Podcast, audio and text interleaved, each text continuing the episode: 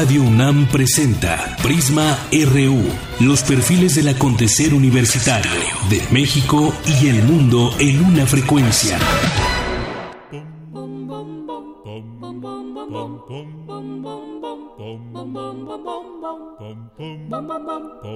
La negrita cucurumbe se fue a bañar al mar para ver si las blancas olas su carita puede blanquear. La negrita cucurumbe a la playa se acercó, allá en el mar, envidiando a las conchitas por su pálido color.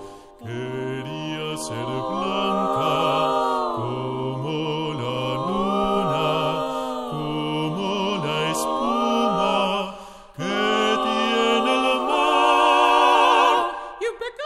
¿Qué tal? Muy buenas tardes. Qué bueno que nos acompaña aquí en Prisma RU en este viernes 28 de abril. Estamos escuchando ya que viene el domingo, el Día del Niño, y queremos recordarlos a todos los niños y también hablaremos desafortunadamente del trabajo infantil. Platicábamos de ello en nuestra mesa del miércoles, pero también bien vale la pena saber cuántos niños aproximada en México, aproximadamente en México trabajan y qué hacen, qué actividades de riesgo realizan. Pero esto que escuchamos es México capela, este excepcional ensamble fundado en 1990 por su director José Galván, que ha puesto en el centro de su propuesta artística a la colorida cultura mexicana, siendo capaz de interpretar desde obras polifónicas de la época colonial de los siglos XVI y XVII, pasando por cantos en lenguas indígenas o con raíces negras hasta el folclore y la música contemporánea de México. Y esto que escuchamos es Cucurumbé.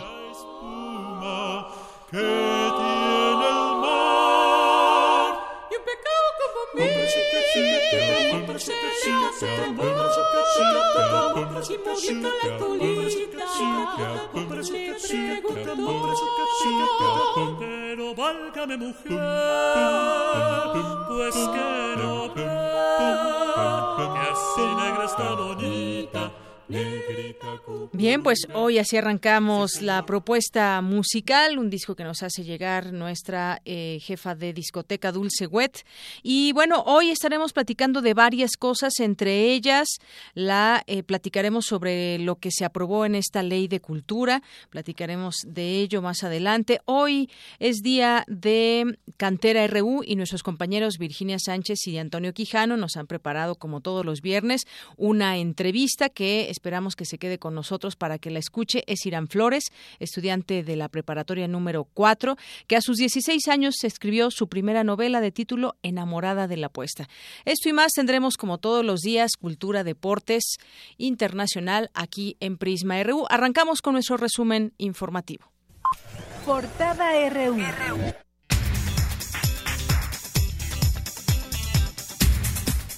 Y hoy, viernes 28 de abril de 2017, en nuestra portada universitaria, el rector de la UNAM, Enrique Graue, aseguró que será difícil construir un muro entre México y Estados Unidos en materia de educación y ciencia, pues la colaboración en estos rubros es vigorosa. Soy optimista en relación a la educación y la ciencia.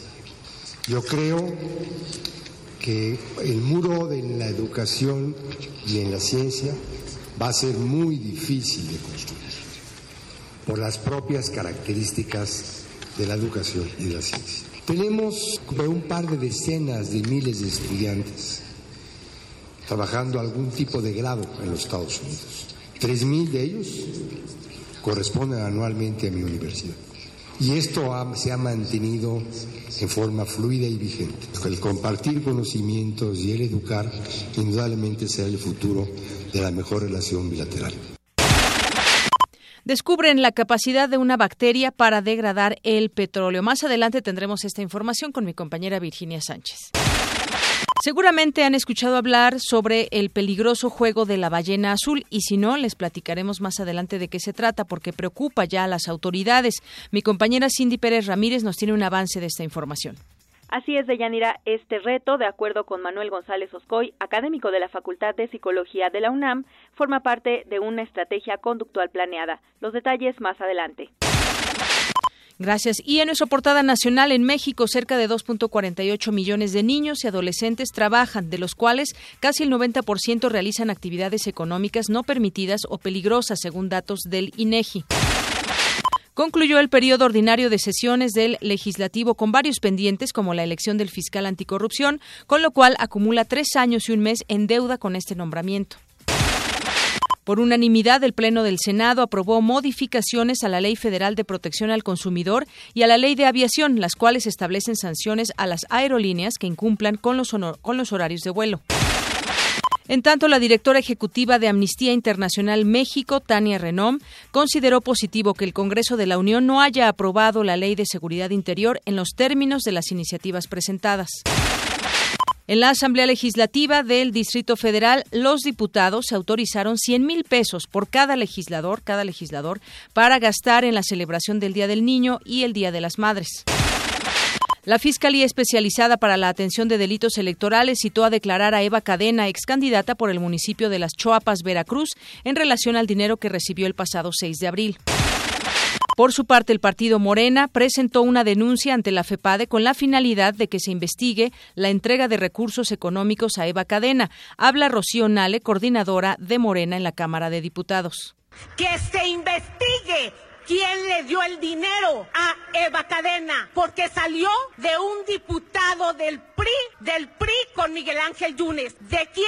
Eric Lagos operó con Miguel Ángel Yunes para entregar el dinero. El jefe de gobierno de la Ciudad de México, Miguel Ángel Mancera, envió una carta al secretario del Trabajo, Alfonso Navarrete, con la propuesta de aumentar urgentemente al menos 12 pesos el salario mínimo. El sindicato del sistema de transporte colectivo anunció su apoyo a la candidata de Morena al gobierno del Estado de México, Delfina Gómez.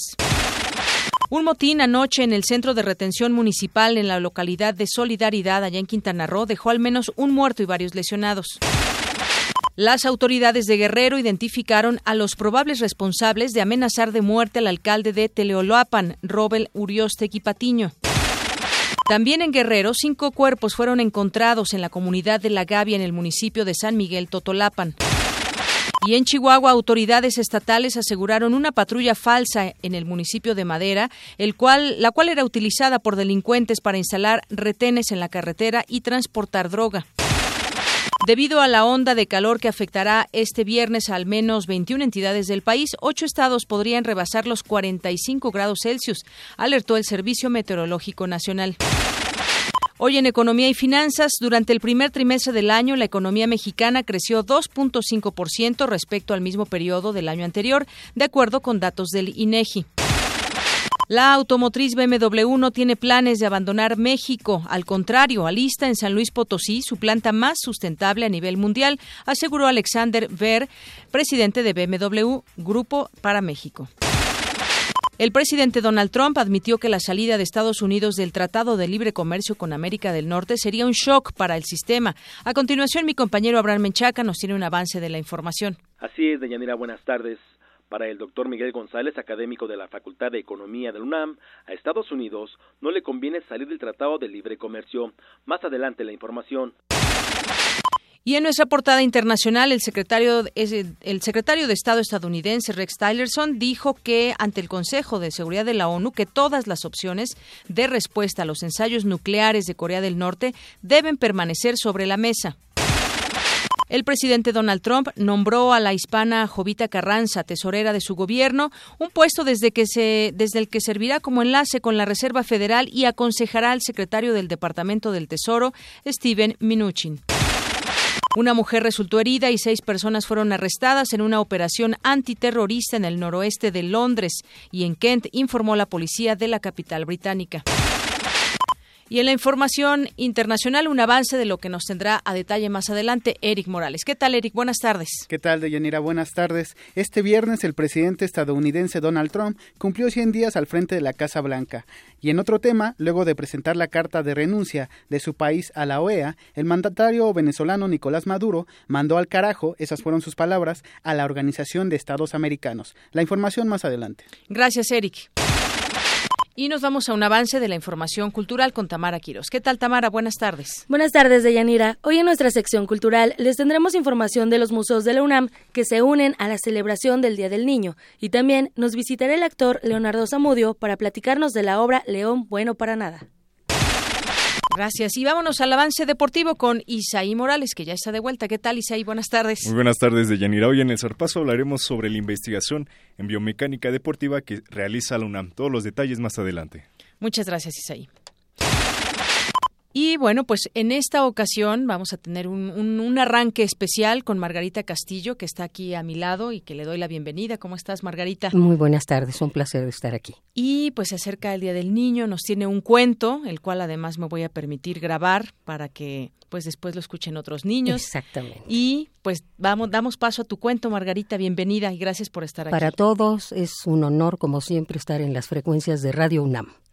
Este cuento se llama La Anciana y la muerte, y está dedicado a Mariana Sánchez Calderón y a su mamá. Va. Érase una vez una anciana que salió de su casa al bosque para recolectar leña. Paso a pasito y entre quejas fue recogiendo muchas ramas, y con ellas hizo un atado. Estando bien amarrado, decidió iniciar el regreso con el atado sobre su espalda paso a pasito, pero ahora cargada, iba en su regreso a casa. Llevando un buen trecho andado, la anciana comenzó a pujar, y cuando ya no pudo más, decidió soltar el atado de varas y sentarse sobre una piedra que estaba al borde del camino para descansar. Y comenzó a hablar. ¡Malditas! ¡Las odio! ¡Mueran! Y le dio de patadas al atado de varas, una de las cuales le dolió más a ella que a las varas, por lo que comenzó a quejarse. ¡Ay, ay, ay, ay! No más porque las necesito para hacer mi comidita y calentarme, las cargo. Que si no, ¿quién las iba a cargar? ¡Mueran! Y le dio otra patada a las varas, la cual le volvió a doler más a ella que a las varas ay, ay, ay. Hay que ver lo que pesa este atado. Mugre vida. Todo es dolor. Todo son lágrimas en esta vida. Ay, ya se acerca mi final. Ay, ay, ay. Ay, sí, ya va siendo hora de que la muerte me lleve. Son muchísimos años los que llevo ya en este mundo y a pesar de que he trabajado tantísimo, he disfrutado poco de él. Hija vida. Hijísima vida. Sacó un bultito de su morral, lo desenvolvió y comenzó a comer algo que llevaba guardado. ¡Mmm! ¡Qué bueno me quedó mi tacate! Y masticaba. Voy a tomar otro cachito. Mm. Ni hablar. Cocino rete bien. Y masticaba más. Bueno, un último cachito más. Me lo merezco. Mm. Mugre vida. Todo es dolor. Todo son lágrimas. Y seguía masticando. Sacó de su morral una jarrita bien tapada en la que llevaba agua de limón y tomó un sorbo. ¡Mmm! ¡Qué buena está mi agüita! A ver, otro traguito. A lo mejor me equivoqué. y tomó otro sorbo de agua. No, si me quedó requete buenísimísima mi agüita. Y fresca. ¡Mmm! Y a pesar de que la comida y el agua estaban muy sabrosas, ella seguía moviendo la cabeza diciendo que no. No, no, no, no, no, no, no. Esta vida no vale nada. La vida no vale nada. y volví a masticar y a tomar agua. ¡Muerte! ¡Muerte! Comenzó a gritar la vieja. ¡No ¿Dónde estás, muerte? ¿Por qué no vienes por mí? ¡Muerte! ¡Muerte! Aquí está mi pecho abierto, sí, para que vengas a tomar mi corazón. Me salió rete bien mi discurso. Me merezco otro cachito de mi guiso y otro sorbito de agua. ¡Muerte! ¡Muerte! siguió gritando la vieja. ¿Dónde estás, muerte? ¿Pues qué estás sorda? ¿Por qué no vienes por mí? ¡Muerte! ¡Muerte! La muerte, aunque estaba ocupada haciendo su trabajo en otro lado, escuchó los insistentes gritos de la anciana y ya frente a ella dijo ¿Qué es lo que quieres, pobre mujer? ¿Eh? ¿Qué pasa? ¿No veo más que negro? dijo la anciana. Y es que la muerte era tan alta que la anciana solamente alcanzaba a ver la parte de abajo de su túnica. Soy la muerte. ¿Qué puedo hacer por ti? le dijo ya molesta. La anciana fue levantando su mirada, y mientras lo hacía, solamente salían de su boca unos ¡Oh! ¡Oh! ¡Oh! Cuando vio su huesuda mano, dijo ¡Oh! Y ya que llegó a donde debería estar su cara, en el interior de la capucha no había nada. Entonces la anciana dijo ¡Ay, Anita! Asombrada ante la aparición de la muerte, la anciana, tragando saliva, agregó Oh, oh, oh, hola señora. Este, este, qué bueno que estás aquí. Este, te llamé porque, porque, este... ¿Qué querías? le preguntó fría la muerte. Quería saber qué hora tenías, dijo la anciana. ¿Qué? dijo sorprendida la muerte. No, no, no, no quería saber si no quieres un poquito de mi comida. No, le dijo la muerte. Este... Quería saber, este... Si no quieres un sorbito de agua, está muy fresca. No, volvió a responder la muerte. Es de limón, le dijo la anciana. Está riquísima. No creo que nunca hayas tomado. No, le dijo molesta la muerte, interrumpiéndola. Entonces no, dijo aterrada la anciana. No, dijo la muerte. ¿Por qué me llamaste? ¿Qué quieres? insistió. Este. Te llamé. ¿Para qué? ¿Para qué? ¿Para qué te llamé? Ah, te llamé para que cargues mi atado que está muy pesado. Te llamé para que me ayudes a seguir mi camino y para que pueda yo regresar a mi casa. No juegues conmigo. Yo vine porque me llamaste. Me gritaste muy desesperada, dijo la muerte. Bueno, en realidad, en realidad, querida muerte, queridísima muerte, le dijo temblorosa la anciana, en realidad, yo no me quiero morir. Y ojalá pudiera yo seguir cargando este pesado atado por mucho tiempo más. Es, que uno habla por hablar. Digo, yo hablo porque tengo boca, que si no, pues ni te hubiera llamado, ¿verdad? Muertecita, ¿me das permiso de seguir en esta vida? La anciana dijo con una cara muy asustada. Sí, muertecita. La muerte comenzó a reír de buena gana porque le dio mucha ternura la cadita de la anciana tratando de sonreírle con su boca toda desdentada, y le dijo como para que aprendiera una lección. Escucha, todavía te faltan muchos años para morir, pero me llamaste a gritos, tan desilusionada, tan cansada de la vida, que vine a atender tu petición. Entonces, ¿qué? ¿Te llevo? No. Ándale, te llevo, para que ya no sufras. No, no, no, no, no, no, no, no, no, no, no, no, contestó angustiada la vieja. Ándale, le insistió la muerte. contestó nuevamente la anciana. Después de un silencio de ambas, y sintiendo la anciana la mirada de la muerte, volvió a sonreírle con su boca desdentada y le dijo ¿Sabes qué? Flaquita, huesudita, peloncita, ¿me ayudas con mi carga? Y dándole un empujoncito con su hombro debajo de la rodilla, porque recuerden que la muerte era muy alta, agregó la viejita. Ándale. Y ya en mi casa te invito un poquito de postre de guayaba que yo misma hice. Mira, mira, lo hice con estas mismas manos que ves y me quedó requete requitísimísimísimo. No. Ándale, muertecita, insistió la anciana.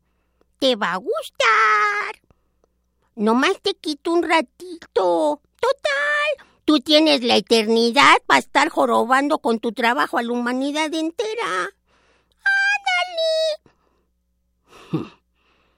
Bueno, dijo la muerte, pero solo un ratito. Viendo tan de cerca la muerte, la mujer cambió rápidamente de opinión. No se sabe cuánto tiempo continuó la plática entre la anciana y la muerte. Lo que sí se cuenta es que se le vio reír a la muerte muchas veces y de muy buena gana con la plática de la ingenua ancianita. Tan, tan. Muy bien, Margarita. Bravo, muchas gracias por complacernos con este cuento que además fue transmitido por por Facebook. Por Facebook, Facebook Live y también lo grabamos aquí y también aquí Diego Peralta estuvo muy atento grabando y tomando Un verdadero placer. Es, es un honor trabajar para la universidad. Gracias a todos los que nos escuchan. Claro que sí, yo lo sé. Y además, y además, bueno, pues siempre haces con mucho amor tu trabajo, todos los días. Ella es la voz, que una de las voces de aquí de Radio UNAM, que usted escucha en muchos espacios. Y bueno, pues qué gusto trabajar contigo, Margarita. Gracias, Deyanira. Buenas tardes. Gracias, muy buenas tardes. Prisma RU. Programa con visión universitaria para el mundo. Queremos escuchar tu voz. Nuestro teléfono en cabina es 55 36 43 39. Queremos conocer tu opinión. Síguenos en Twitter como arroba PrismaRU. Campus RU.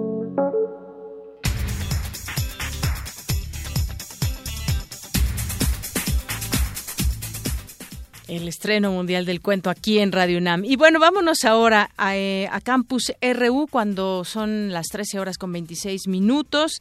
Un grupo de científicos confirmaron, conformaron perdón, el consorcio de investigación del Golfo de México para establecer estrategias de acción ante los desastres naturales como los derrames petroleros. Mi compañera Virginia Sánchez nos tiene esta información. Adelante, Vicky.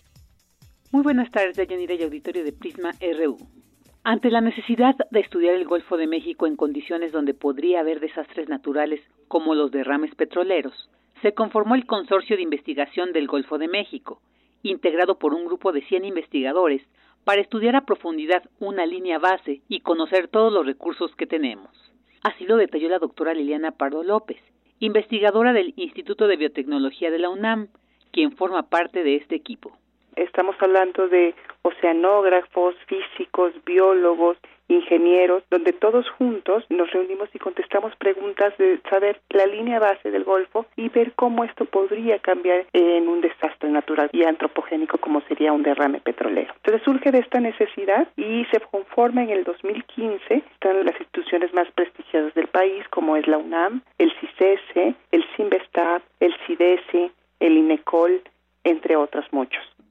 Dentro de este macro consorcio de investigación, la doctora Pardo dirige un grupo que se encuentra desarrollando la línea base de las bacterias del Golfo de México, ya que tras el gran derrame en el año 2010 en las costas del Mississippi, se encontró que lo que detuvo esta mancha de petróleo fueron las bacterias que se comían este combustible, por lo que se identificó una gran fuente de conocimiento para entender este tipo de accidentes. Nosotros lo que nos dedicamos es justo a encontrar todas las bacterias que viven en el Golfo de México, pero no se puede lograr porque solo el 1% de las bacterias de este planeta las podemos cultivar. Entonces, nosotros lo que utilizamos son técnicas de punta, como es la metagenómica, donde no es necesario tener cultivadas las bacterias. Nosotros conociendo solo el DNA de esas bacterias, podemos saber el nombre y apellido de todo lo que vive ahí. Entonces, para lograr esto, lo que hacemos son cruceros oceanográficos donde salimos al mar por un mes y normalmente hacemos como cuatro cruceros por año y lo que hacemos es tomar muestras de sedimento en las profundidades normalmente estamos como hasta 3.000 metros del fondo del mar y también en la columna de agua a diferentes profundidades. Esto con la intención de obtener ya en el barco o en el laboratorio el DNA y utilizar esa tecnología de secuenciación masiva y posteriormente, si es posible, crecer algunos microorganismos. La especialista enfatizó que México ya se subió al barco de la investigación multidisciplinaria a gran escala, que representa un reto, pues se deben compaginar todos los criterios y vocabularios de muchas disciplinas. Sin embargo, este proceso se encuentra en avance, lo cual le brindará un gran beneficio al país. Hasta aquí la información. Muy buenas tardes. Bien, gracias, gracias Vicky. Vamos ahora con mi compañera Cristina Godínez. Hace años que se desconoce el paradero de una variedad de especies de fauna y de flora. Sin embargo, tampoco se les ha declarado extintas. De ahí que la organización Global Wildlife Conservation lanzaba una campaña para encontrarlas. Adelante, Cris, buenas tardes. Buenas tardes, Deyanira. La organización Global Wildlife Conservation lanzó una campaña para encontrar 25 animales y una planta, de los cuales hace varios años no se ha visto un ejemplar, pero que aún no se les ha declarado extintos. Uno de los problemas tiene que ver con que hay más de dos millones de especies descritas por la ciencia, pero personas enfocadas a su estudio tan solo son 3.000 a nivel mundial señala el doctor Gerardo Ceballos del Instituto de Ecología de la UNAM. Muchas de esas especies, como hablaba el país, se encuentran en sitios remotos. Este mismo año se encontró un perico, que es un perico nocturno en Australia, que se conocía del, este de Australia, y se encontró la única población desde hace muchos años recientemente en el oeste, en un lugar muy diferente. Lo que pasa es que muchas de las especies que no se han encontrado viven o bien en sitios muy remotos o nadie las ha buscado. Y nosotros aquí en México, por ejemplo, solamente en México, no tienes que ir tan lejos, hemos encontrado varias especies que se creían extintas o que estaban muy amenazadas y que nadie había buscado. Las vamos a buscar y encontramos algunos de estos ejemplares. El doctor Ceballos comenta lo que han hecho después de haber encontrado especies desaparecidas. En 1988 encontramos una población de bisontes visité un área en Chihuahua y tuve la enorme sorpresa de encontrar que había una población de bisontes ahí. Bueno, en ese caso de los bisontes o los perros de las praderas, tampoco había ningún registro de cómo estaba la población y encontramos que eran las poblaciones más grandes del continente en la región de Janos. ¿Qué se hizo en ese caso? Bueno, estudiamos la región, propusimos una reserva y se hizo una reserva de la biosfera de medio millón de hectáreas para proteger esas especies. Las otras especies que se han encontrado en México en los últimos años han sido, la mayoría de ellas, o reptiles, anfibios, cosas pequeñitas o peces. El último descubrimiento que hicimos fue una especie de pez y una lamprea aquí en el centro de México. La fauna y la flora silvestre que se está descubriendo o redescubriendo es parte de la herencia que tenemos los humanos. El investigador expresa que existen muchas razones para salvarlas, pero la fundamental es que estas especies son esenciales para mantener la calidad de vida en la Tierra. Deyanira, este es mi reporte. Buenas tardes. Gracias, Cris. Muy buenas tardes. Vamos ahora con Cindy Pérez Ramírez. Un nuevo y peligroso juego se lleva a cabo entre adolescentes que puede derivar en una desgracia. Los inducen muchas veces al suicidio.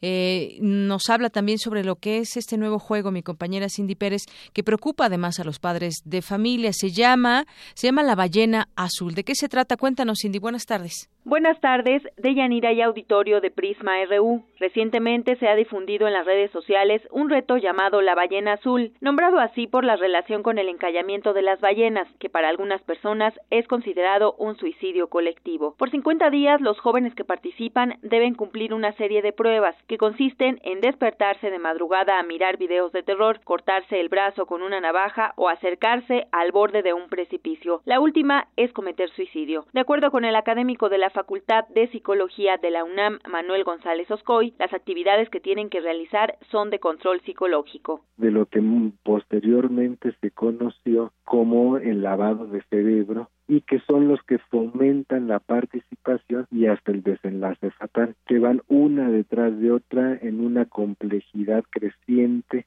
y se va provocando una especie de agotamiento emocional donde se disminuye y prácticamente decir que termina la evaluación crítica, el juicio y lo que se tiene son emociones aumentadas, aceleradas. El desafío de la ballena azul proviene de Europa, principalmente de Rusia, en donde las autoridades detuvieron a un joven de 21 años al que acusaron de promover suicidios en Internet. Ante este panorama, González Oscoy se refirió al riesgo que implica esta estrategia conductual planeada. No es forzoso la vulnerabilidad previa, o sea, un muchacho solitario, claro, puede tener más facilidad para involucrarse, pero los muchachos participan en redes sociales no solo por ser solitarios, sino porque es un medio de comunicación. Cuando estas cuestiones de control psicológico, de lavado de cerebro, sabemos se le aplicaban en la Guerra Fría, a que se consideró el iniciador de este movimiento, no sería difícil que de alguna manera él haya tenido o hasta haya vivido de manera indirecta estas técnicas de control psicológico.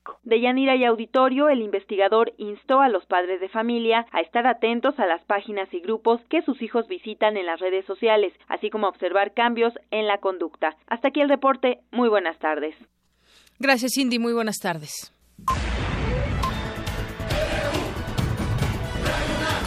Prisma RU. Con Deyanira Morán. Queremos conocer tu opinión. Síguenos en Twitter como arroba PrismaRU. Nacional RU.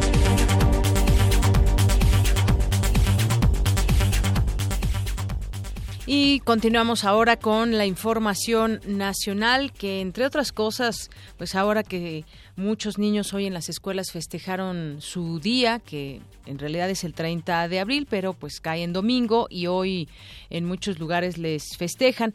Y también hay que hablar de eh, del empleo y de que llevan a cabo algunos niños o muchos niños más bien, porque aquí tengo la cifra de que en México cerca de 2.48 millones de niños y adolescentes trabajan. Hay que de este tema, es preocupante, de los cuales 89.6%, que significa 2.2 millones, realizan actividades económicas que no están permitidas, de acuerdo con los resultados de 2015 del módulo de trabajo infantil de la Escuela Nacional de Ocupación y Empleo que elabora el INEGI.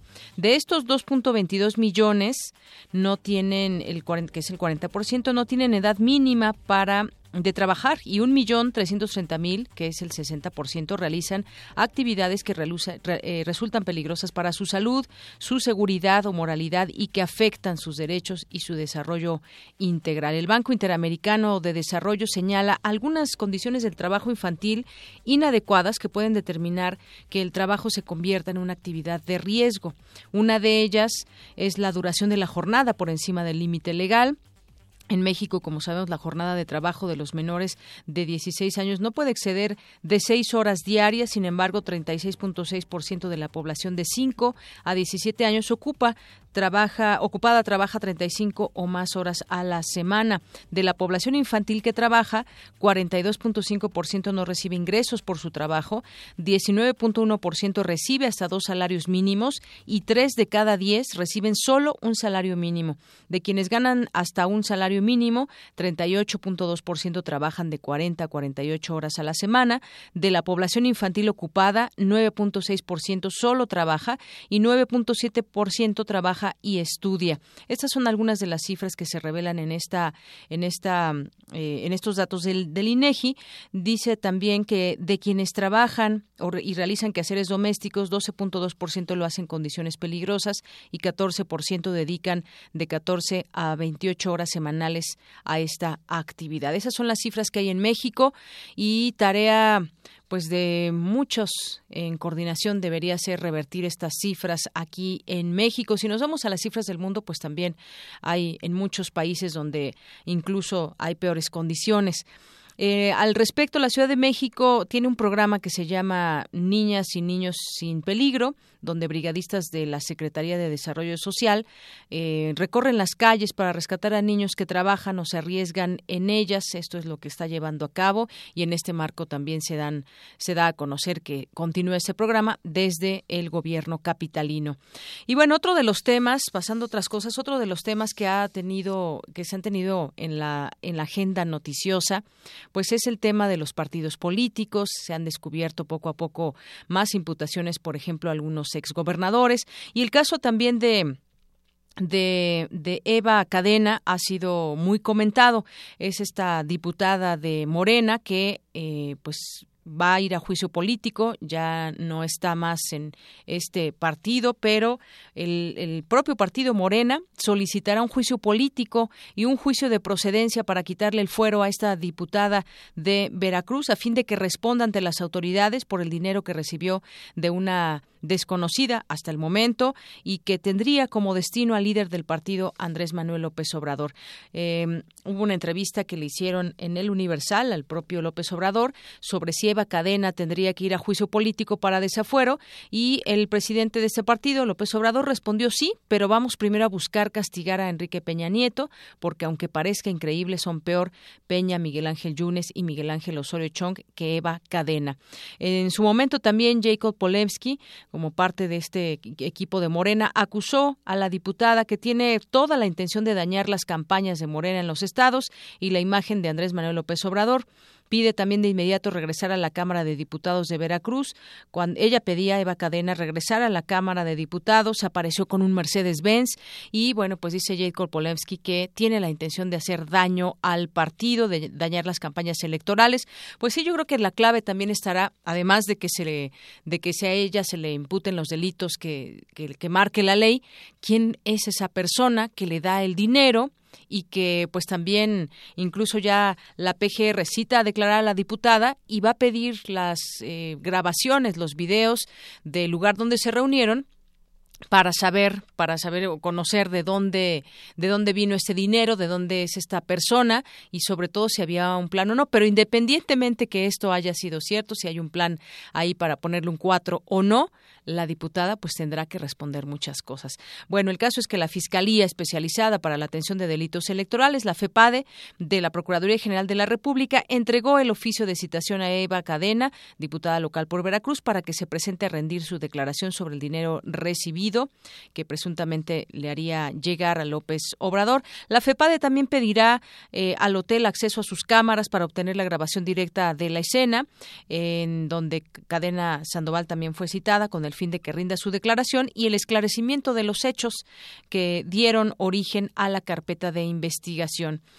Bueno, pues vamos a ver en qué termina todo esto pero pues de que se hizo ruido y de que esto sucede en todos los partidos, que se dan dinero para las campañas y muchas otras cosas, pues es real y es cotidiano, pero cuando hay un video, pues impacta de otra manera. Obispos urgen a combatir corrupción en otras cosas. La conferencia del episcopado mexicano llamó a los políticos a ver más allá de sus intereses, de ser eh, ser de bolsillos pequeños. Uy, esto no, pues no, no le queda a muchos a muchos exgobernadores y seguramente también habrá gobernadores que actualmente estén en su en su estado. Eh, para nada con bolsillos pequeños, sino bolsillos muy grandes que se llevan dinero y que desvían recursos del erario público y muchas otras cosas. Bueno, eso es lo que dice la conferencia del episcopado, que sean de bolsillos pequeños y combatir con urgencia esa lacra que son la corrupción y la impunidad.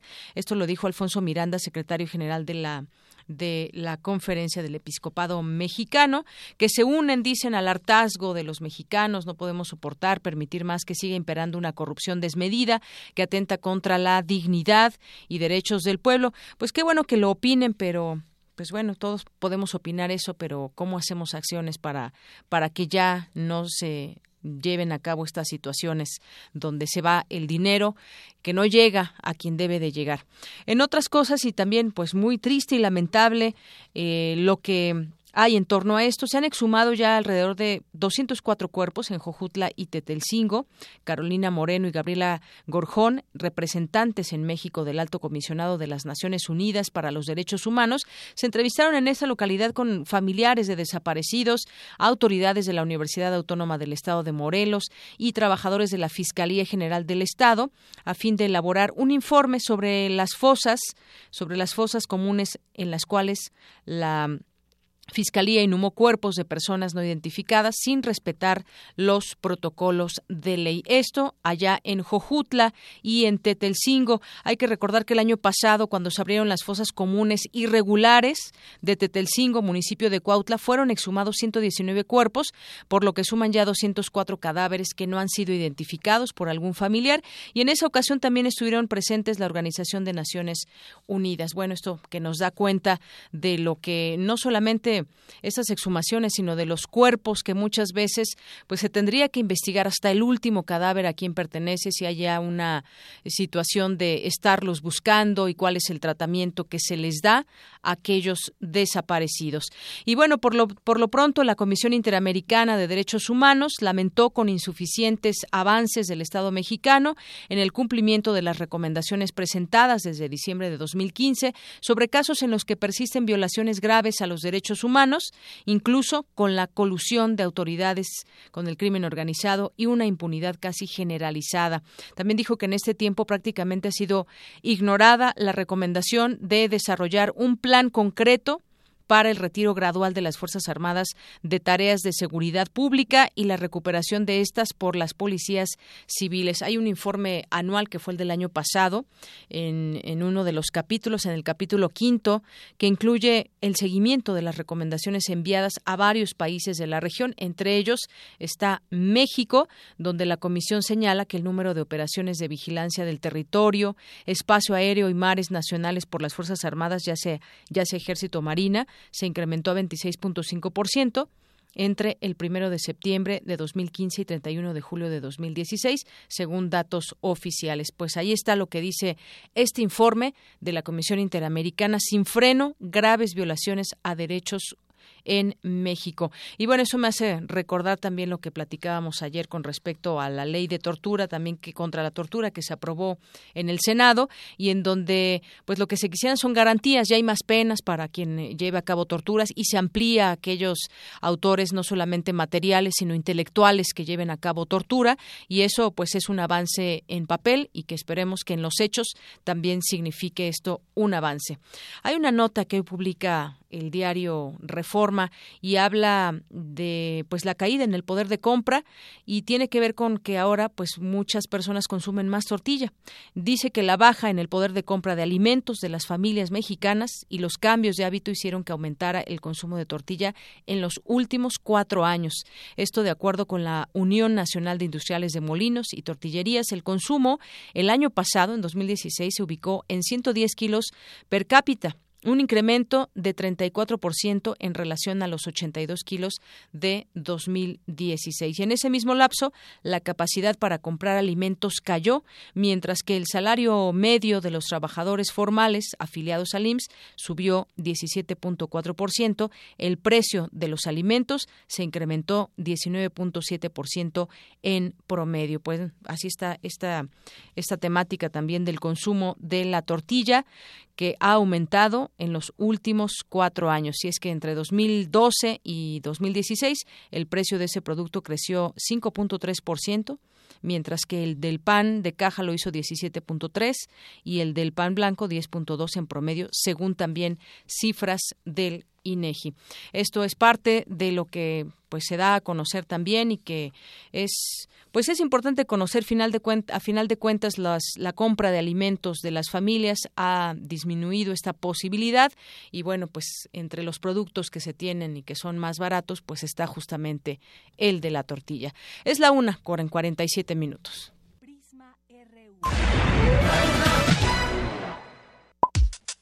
Para nosotros, tu opinión es muy importante. Síguenos en Facebook como Prisma RU. Queremos escuchar tu voz. Nuestro teléfono en cabina es 55 36 43 39. Queremos conocer tu opinión. Síguenos en Twitter como arroba PrismaRU. Arte y cultura.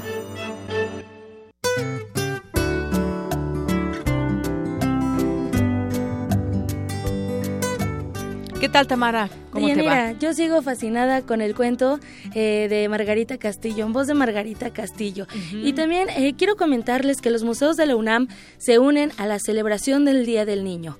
¿Alguna vez te has preguntado cómo sería vivir en un lago?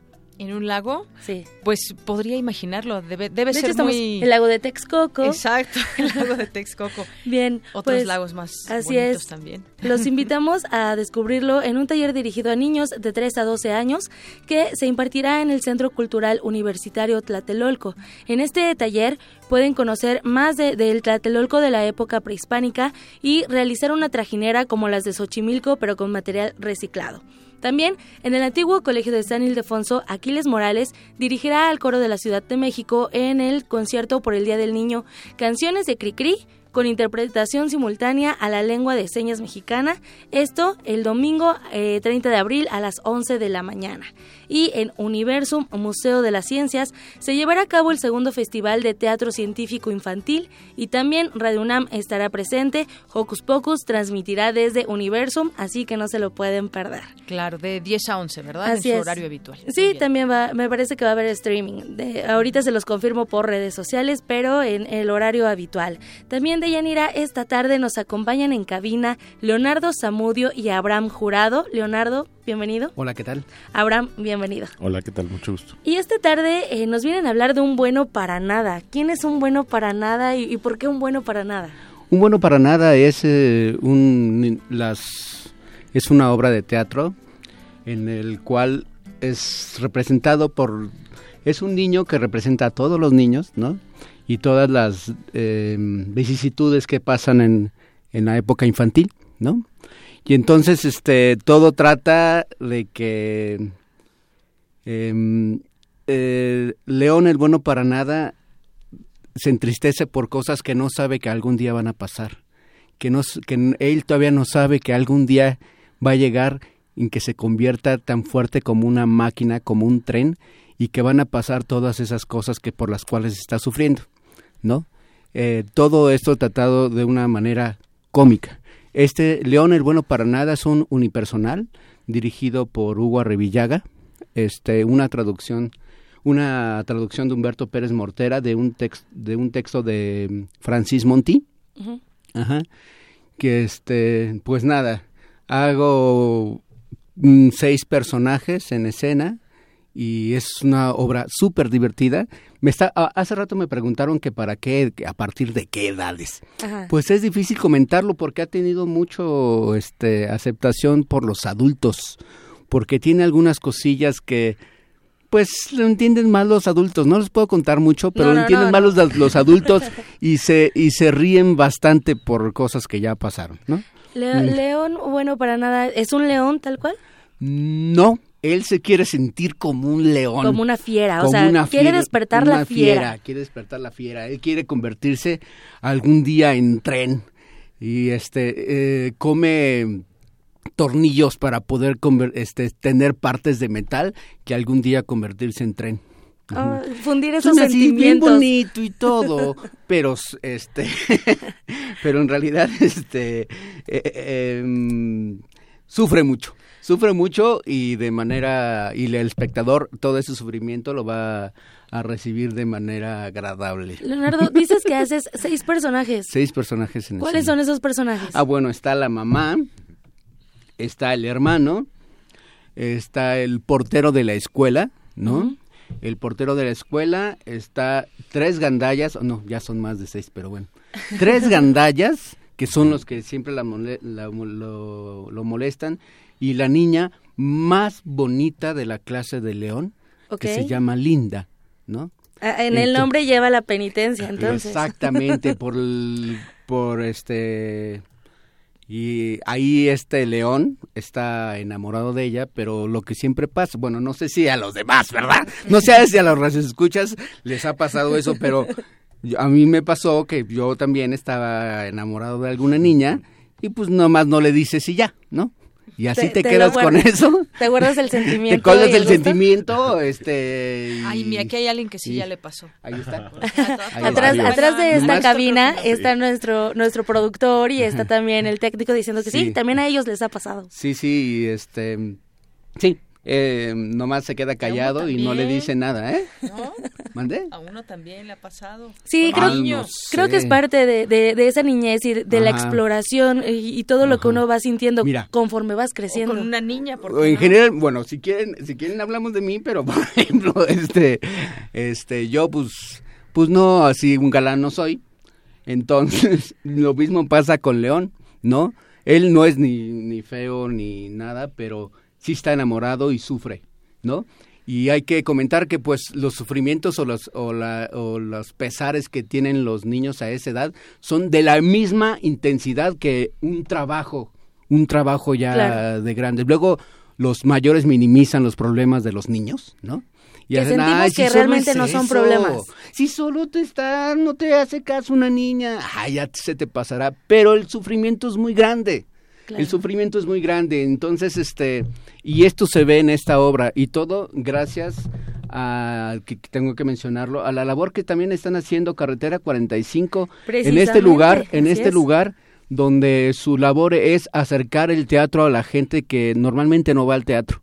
Y entonces, eh, todo a cargo de Antonio Zúñiga, y él tiene la, la la encomienda. La, encomienda de llevar a la, de llevar a la gente y no a cualquier persona. Luego, los primeros acercamientos al teatro que tenemos este, de chavos son malos y eso hace que todo creamos que todo el, teatro, es, malo así es entonces él tiene el tacto para poder escoger a las personas idóneas para poder acercar buen teatro a la gente no no, no hay cualquier eh, no es no hay cualquier hace poco por ejemplo estuvo este Casa Calabaza que fue ganadora de un reconocimiento por los críticos de teatro y estaba ahí cerca de la cerca de la gente que normalmente no está acostumbrada a ver este teatro. Y entonces este aquí eh, eh, parte del grupo de Carretera 45 está Abraham Jurado aquí con nosotros que que este que, nos va a platicar más de, este proyecto de la labor que hacen ellos sí lo, lo, que buscamos en, en, carretera 45 es esto que, que, menciona Leo de acercar a nuevos espectadores o espectadores que no tienen acceso de pronto a ir al centro cultural del bosque o al centro cultural helénico que son espacios muy mm, calientes por así decirlo y y buscar estas mismas compañías de, de teatro que, mm, que, están en estos espacios y traerlos a, a, la colonia obrera, que es donde está el Centro Cultural Carretera 45, donde se presenta León el Bueno para Nada. ¿En qué calle de la obrera? Juan Lucas de la Saga, 122 entre mm, Isabel la Católica y 5 de febrero, a dos cuadras del metro San Antonio Abad. Muy cerca del metro San Antonio Abad. Muy cerca. Y de hecho, para las, las personas que nos escuchan de la colonia obrera, colonia mm, Algarín o mm, la colonia Doctores, tenemos eh, descuentos especiales em, de 30 pesos para los vecinos con que presenten su credencial eh, solamente cuesta el boleto 30 pesos en todas las funciones, eh, incluyendo León. ¿Y si no vivimos por ahí? Eh, el boleto está muy, muy accesible. Para León, para, el, para los trabajos de teatro infantil o para público joven, el boleto está en 60 pesos y el boleto general está en 90 pesos. Digamos que somos de los foros con, con precios más accesibles en, en la Ciudad de, México. Sobre todo eso se agradece, el teatro siempre se agradece, esa, esa magia que nos hace vivir, de verdad, no, no, no es imperdible. Luego no comprendemos por qué los grandes espectáculos este, dicen que no hay dinero para el teatro y hay eh, grandes espectáculos que cobran 300, 250 y que se llenan. Pero queremos pedirles a los radioescuchas que se acerquen también a Carretera 45 con estas em, con estas puestas en escena que de verdad no le piden nada a una a, grandes producciones. Este les ofrezco mi trabajo en León en, carretera 45, el León el bueno para nada. Este se van a divertir mucho. se van a divertir mucho y espero que eso les haga acercarse al teatro, a los que no están acostumbrados a ver teatro. Como una iniciación al teatro, vamos aparte, a tomarlo así. Y aparte como garantía, eh, si está bien decirlo, no lo sé, es eh, dirección de Hugo Revillaga, que ya es una persona reconocida en el, en el mundo del, en el teatro, mundo del sí. teatro. Entonces, no van a recibir cualquier cosa y se van a divertir muchísimo. Muy bien. León, bueno, para nada, se va a presentar. Es la última función. Última función el 30 de abril, el 30 de abril a la una, a la, A la una, una, de la tarde. En carretera 45. En carretera 45. Tenemos unos pases, no sé si se puede. Claro, por favor. eh, Menciónalo, Abraham. Sí. Tenemos eh, tres pases dobles Ok. para la función de este, este domingo 30 de abril. Y pues nada, que nos llamen. Que nos llamen ahorita, ¿qué te parece? Al Perfecto. 55 36 43 39. Va de nuevo 55 36 43 39 para que se vayan a ver León bueno para nada. León Bueno para nada, no es una obra de esas que luego hay muchas obras infantiles que están hechas para porque creen que los niños no entienden. Entonces lo Al contrario, ellos saben mucho. teto, ¿no? Muy bien, muchísimas no, gracias. y aquí no, por eso ha pegado tanto con la gente mayor. En- porque hay unas cosillas que ya verán ustedes que no son Además, para es niños, pero es para niños. ¿eh? Sí, Ajá, yo no Este pensaría que harías a, un león. Se ve así. Deyanira, bueno, es todo por hoy en esta sección. Agradecemos mucho a Blan Jurado y también a Leonardo Zamudio por esta invitación que nos hacen para ver León, el bueno para nada en carretera 45. Les deseo un excelente fin de semana. Gracias, gracias, Tamara y gracias por venir a los invitados. Vámonos a lo- al resumen. Prisma RU. Queremos conocer tu opinión. Síguenos en Twitter como arroba PrismaRU. Para nosotros, tu opinión es muy importante. Síguenos en Facebook como Prisma RU.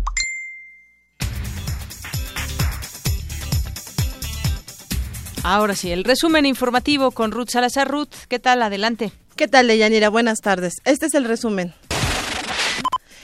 El escritor Jorge López Páez falleció hoy a los 94 años de edad. Fue académico de la UNAM por más de 30 años. Por su novela Los Cerros Azules ganó el premio Javier Villaurrutia en 1993. Cuatro años después de ser detenido en posesión de marihuana y armas de fuego de uso exclusivo del ejército, el suegro de Joaquín El Chapo Guzmán, Inés Coronel Barreras, fue sentenciado a 10 años de prisión. Quédense con nosotros. En la segunda hora de Prisma RU hablaremos con Carlos Narro, subdirector de Extensión Cultural de Radio UNAM, sobre los otros libros. Quinto Tianguis, Cul- Tianguis de la Diversidad Textual. Nos dará todos los detalles. Y para hablarnos sobre la Ley de Cultura y Derechos Culturales aprobada ayer en el Senado de la República, tendremos a la legisladora Mariana Gómez del Campo. Deyanira, hasta aquí el resumen. Buenas tardes. Gracias, Ruth. Muy buenas tardes. Vamos a hacer una pausa en este momento. Regresamos con más información aquí en Prisma RU.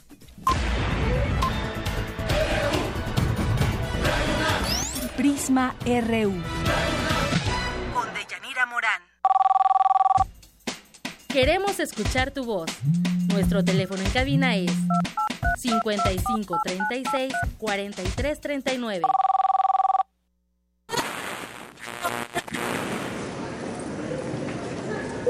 A todos los pasajeros de la Resistencia les informamos que su vuelo se ha adelantado. Repetimos, A los pasajeros que continuamente abordan la nave de resistencia modulada, les informamos que a partir del 15 de mayo, los vuelos iniciarán a las 20 horas. estén pendientes a nuevos avisos y consulten con su radiodifusora cualquier duda. Gracias.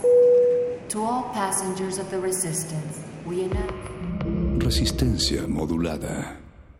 El Tribunal Electoral del Distrito Federal te garantiza, entre otros derechos, Votar y ser votado. asociarme libre e individualmente. Ejercer mi participación como ciudadano. Para ello, el TEDF resuelve las controversias que plantean ciudadanos, candidatos independientes, partidos y asociaciones políticas, entre otros. Como ves, es una función que el TEDF realiza de manera permanente y para todos. Tribunal Electoral del Distrito Federal por la defensa de tus derechos político-electorales. Testimonio de oídas. Música nueva en voz de sus creadores. de sus intérpretes. Un autorretrato sonoro de la música de hoy. Escúchanos por el 96.1 de FM los martes y jueves a la 1 a.m. o en su retransmisión los sábados y domingos también a la 1 a.m.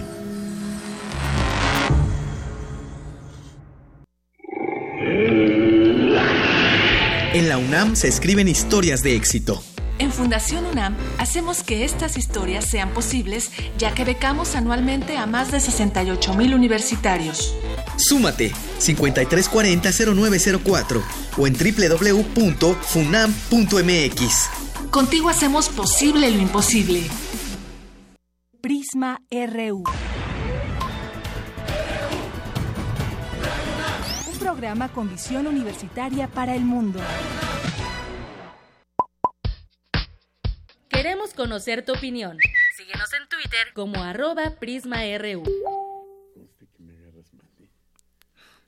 Regresamos, regresamos, son las dos con tres minutos. Quiero mandar saludos a quienes nos están sintonizando en el 96.1 de FM, pero también a aquellos que nos siguen en www.radiounam.unam.mx y a quienes nos escriben por aquí en redes sociales como Mario de Jesús, eh, que nos da aquí algunos puntos de vista, Benjamín Figueroa, José Luis Sánchez, Alfonso de Alba Arcos, eh, también nos escribe por aquí Magdalena González. Eh, Marianas, Diego Peralta, Brújula en Mano, gracias a quienes nos sintonizan y nos escriben.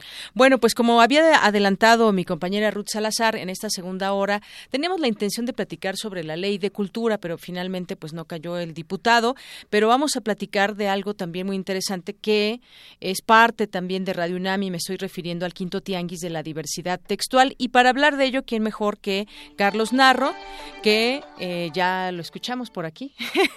subdirector de Extensión Cultural de Radio UNAM, sobre pues este tianguis, decía yo, de la diversidad textual, los otros libros. ¿Qué tal, Carlos? Bienvenido, mucho gusto que estés aquí y en platicar contigo en este programa de Prisma. Hombre, muchísimas gracias, gracias por invitarme. Que ya estoy viendo que ya están poniendo las carpas y todo para lo que se va a inaugurar a las 5. Ya está montada la carpa. Ya está montada la Y a las 5 de la tarde se inicia la, la feria. Creo que formalmente la vamos a iniciar a las 6 de la tarde. Con la presencia de Benito Taibo. Pero sí, desde las 5 de la tarde va a estar abierta ya al público. Y pues estamos muy contentos. Es la quinta edición. Es la quinta o la sexta o la séptima, ¿no? ¿Por qué? Porque esta confusión? Porque hubo dos de estas eh, presentaciones de los otros libros que se hicieron en Ciudad Universitaria, que fueron en algún momento la, la pretensión era un los otros libros itinerante y estuvimos en la explanada entre Derecho y la Facultad de Economía y estuvimos en la Facultad de Ciencias Químicas también. Entonces hubo dos que no han hecho conteo dentro de las que presentamos en este en Radio UNAM, aquí en Adolfo Prieto, pero pues ya son siete las veces que hemos hecho esta reunión de, de libreros. Así es, y que me metía yo a, la página a buscar información y de pronto encontré esta pregunta de dónde están los libros que no encuentras en las grandes librerías, aquellos de editoriales distintas, pequeñas y novedosas. Platícame un poco de lo que puede encontrar la gente en el Tianguis de la Diversidad Textual. Bueno, ciertamente una buena parte de lo que van a encontrar aquí no lo van a encontrar en ningún otro lado. Porque el llamarla los otros libros, que es un el título de un este de un libro del poeta Raúl Renán y ahí lo lo este lo tomamos, habla de editoriales que tienen ciertas peculiaridades. Y entre esas peculiaridades, pues la mayoría de estas editoriales no tienen un aparato de distribución, no tienen un aparato publicitario y entonces pues no no este no llegan a esos lugares del, del este del mercado. Pero no por ello dejan de ser una buena propuesta. No, hombre, pues, yo diría que todo lo contrario. Yo diría que todo lo contrario. es eh, un tipo de publicación que no va a estar en, las, en los estantes del mayor vendedor de libros del país, que es una de las tiendas del, del casi dueño del país. todos se imaginan porque todos han tomado algún café ahí. Entonces, ese es el mayor vendedor de libros. Pero ¿qué tipo de libros este, se venden ahí? Pues estamos hablando de libros que son bestsellers, de libros en los que domina la este autoayuda y todas estas eh, cosas. Y entonces nosotros al contrario, estamos hablando aquí de libros en los que el librero tiene una actitud enfrente del, del el editor, tiene una actitud enfrente del libro completamente distinta a la de las editoriales comerciales. El editor aquí nos está planteando el, justamente los huecos que él ve en las publicaciones y que él decide alguien debería de estar haciendo algo. Así es. Los otros libros que tienen como objetivo justamente eso, promover a esas editoriales que muestran lo que no sería publicado si los criterios del mercado se impusieran. Así que, pues vamos a encontrar como qué editoriales estamos hablando. Mira, pues estamos hablando de, muy diversas editoriales y además con muy diversas maneras de enfrentar también el asunto. ¿no? Pienso de pronto editorial o ediciones Acapulco, que es una editorial basada en los libros de artista mayormente. Y entonces ahí nos vamos a encontrar con libros que son propuestas directamente de un artista y que no están dominados por el texto, sino que son libros en los que las imágenes son muy diversas. O nos vamos a encontrar editoriales como Diéresis, una editorial que tiene libros editados con tirajes muy cortos. Ediciones que llegan a ser de 30 ejemplares y que pueden ser desde un clásico de la este de la poesía, un libro un, un libro que este que se escribió originalmente hace 400 años o un libro completamente actual en el que vas a encontrar un hermoso estante pequeño con eh, frasquitos diminutos en los que dentro de cada uno de ellos hay un poema. Entonces es, simula ser como un este estante de un alquimista y lo que encuentras ahí son poemas. Mm, Pero no sabemos, este, cómo hacen ediciones de 30 este, 50, no sabemos, por ejemplo, si ese, ese que te estoy hablando específicamente va a llegar, a lo mejor ya se agotó. Así es, y, es eh, venta de libros. Algo traerán. Algo traerán, exactamente, alguna, muchas propuestas.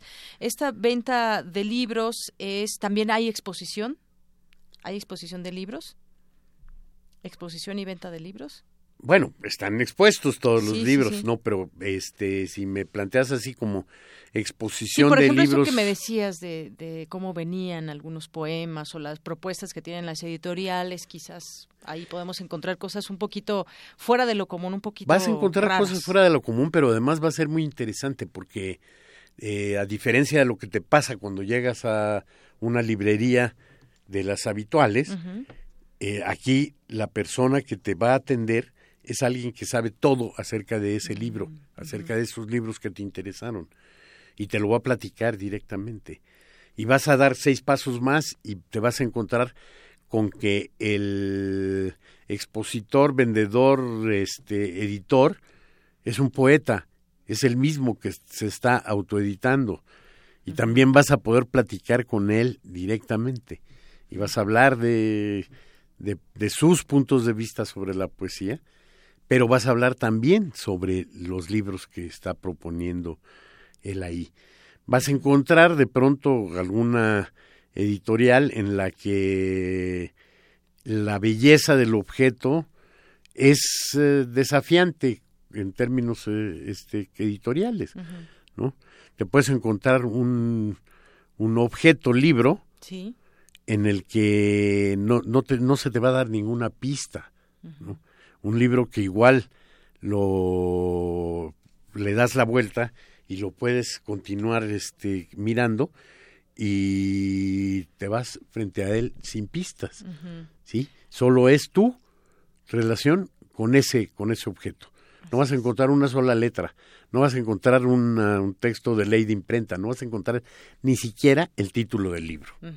Entonces, eh, es, y claro, ahí te vas a encontrar posiblemente al autor, al que le vas a poder decir, oye, pero qué insolencia es esto.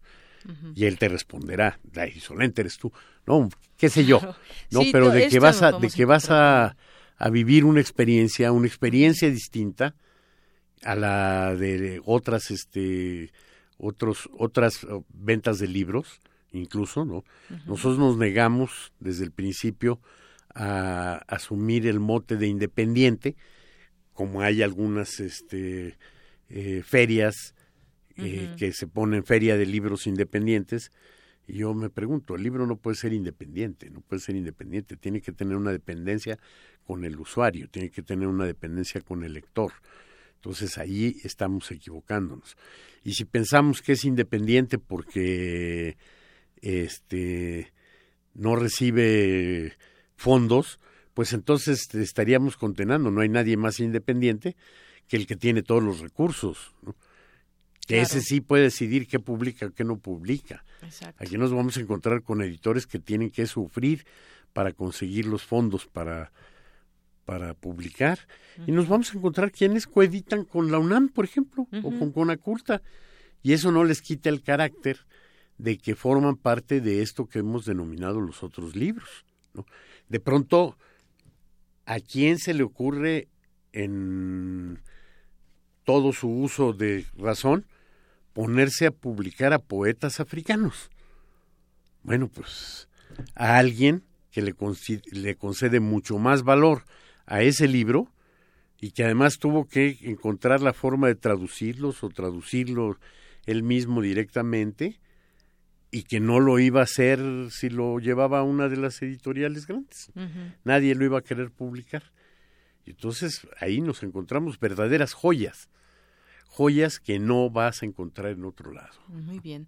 Entonces hay que recomendarles también que vengan con tiempo, tiempo para platicar con quienes están exponiendo sus libros, con quienes están en frente de las editoriales y también en cuanto a costos se puede encontrar de todo. No. No. Todo va a ser más barato. Ah, mira. ¿Y por qué? Por lo que te platicaba en un inicio de esta conversación. El editor de estas, este, de estas eh, grupos que van a estar representados aquí, no gasta en publicidad, no gasta en un aparato de distribución. Y si nos ponemos a analizar el nivel de inversión que tiene un editorial común y corriente en la publicidad y en el aparato de distribución, entonces nos vamos a encontrar con que el valor del libro se triplica o a veces hasta más. Entonces, ¿qué nos vamos a encontrar aquí? Que con eh, 100 pesos te puedes comprar un libro muy bueno. Y no tienes que ir a una librería de este de viejo ni de saldos, ¿no? vas a encontrar y vas a encontrar cosas muy baratas, y vas a encontrar cosas de 10 pesos, las vas a encontrar, ¿no? Claro. Eventualmente vas a encontrar un libro carísimo, sí, sí vas a encontrar un libro carísimo, va a ser una edición en la que solo se hicieron 30 ejemplares, que está este, encuadernada en piel y, guardada en una caja de fina madera. Entonces, bueno, sí, sí puedes encontrar un libro muy caro. Pero ese libro muy caro lo encontrarías en una librería en la que se hubiera corrido todo el, el proceso este, comercial. Lo vas a encontrar multiplicado, digamos. Si aquí encuentras el libro más caro que puedes encontrar en esta feria, yo creo que no rebasa de los tres mil pesos y son libros que estarían en el mercado en no menos de 10 mil pesos. Sí, ahora, ahora que platicabas de los libros objeto, por ejemplo, pues a veces suelen ser un poco más, más caros por todo el concepto que también hay en ellos impreso y cómo, cómo se presenta ese libro o esas letras o lo que quiere proponer el autor y la editorial también. Pues no necesariamente.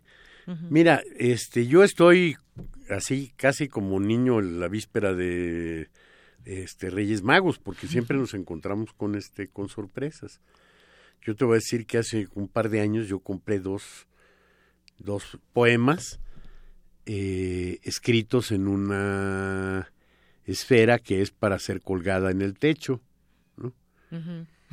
Y tú me dices, al ser una pieza única, al ser hecha por un artista, al ser firmada, la pieza va a ser carísima. Pues no, mm.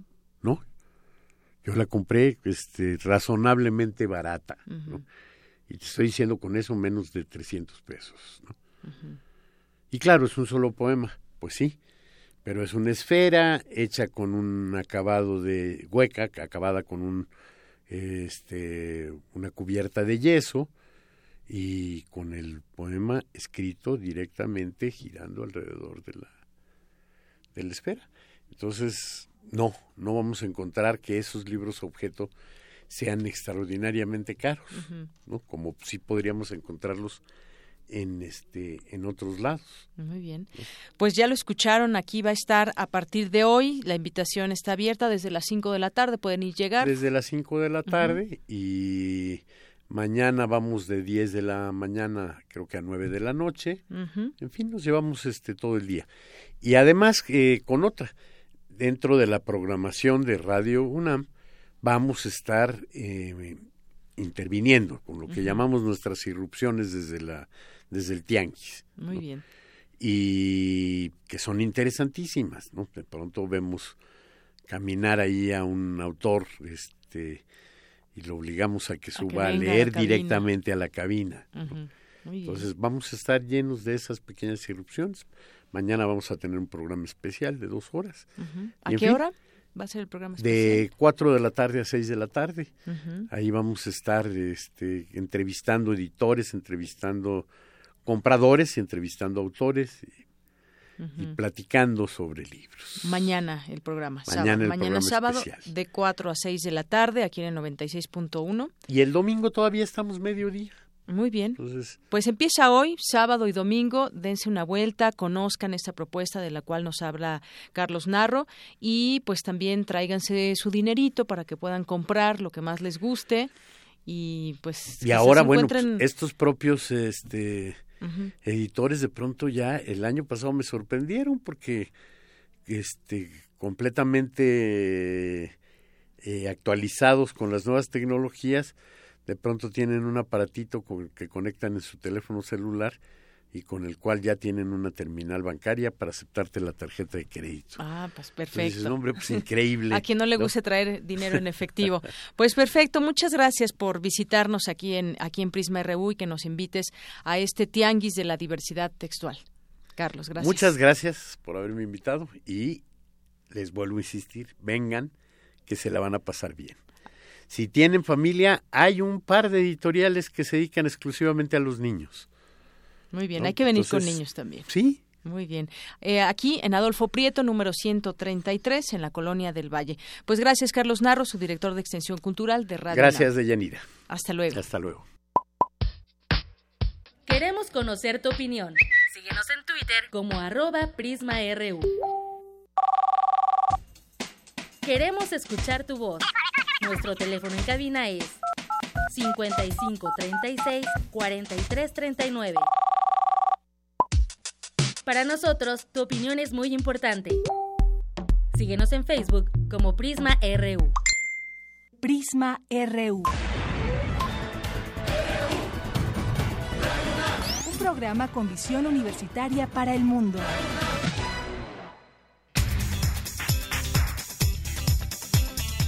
Regresamos dos de la tarde con 22 minutos. Vamos ahora con mi compañero Abraham Menchaca, que siempre sí se queda. Donald Trump da un paso atrás y se pronuncia por abrir las negociaciones para renovar el Tratado de Libre Comercio de América del Norte. Cuéntanos, Abraham. Deyanira, ¿qué tal? Buenas tardes.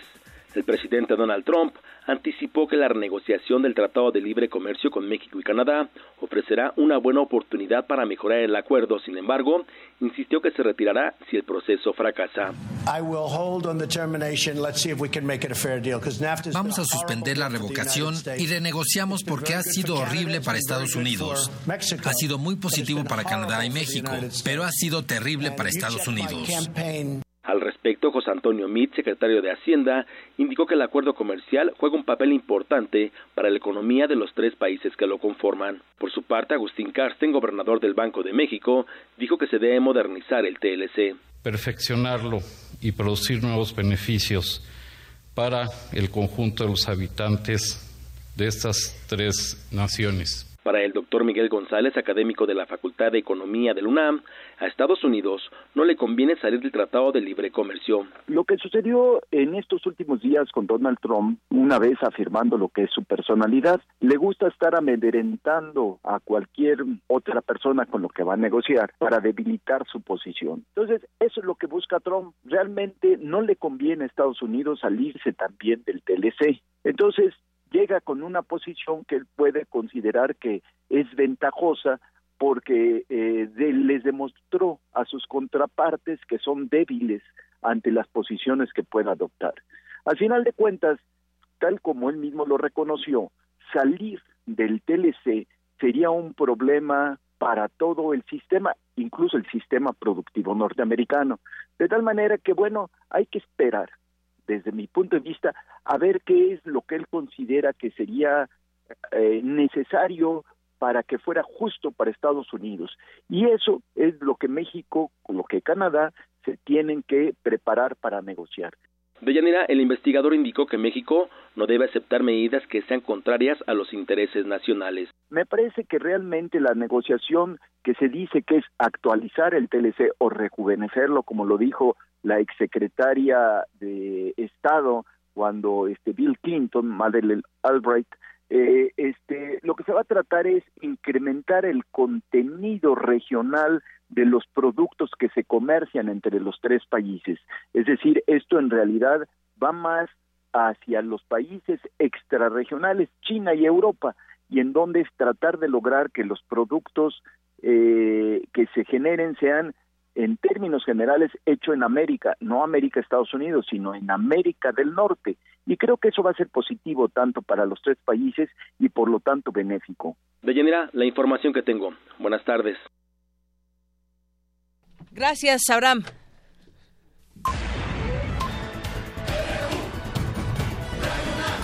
Prisma RU.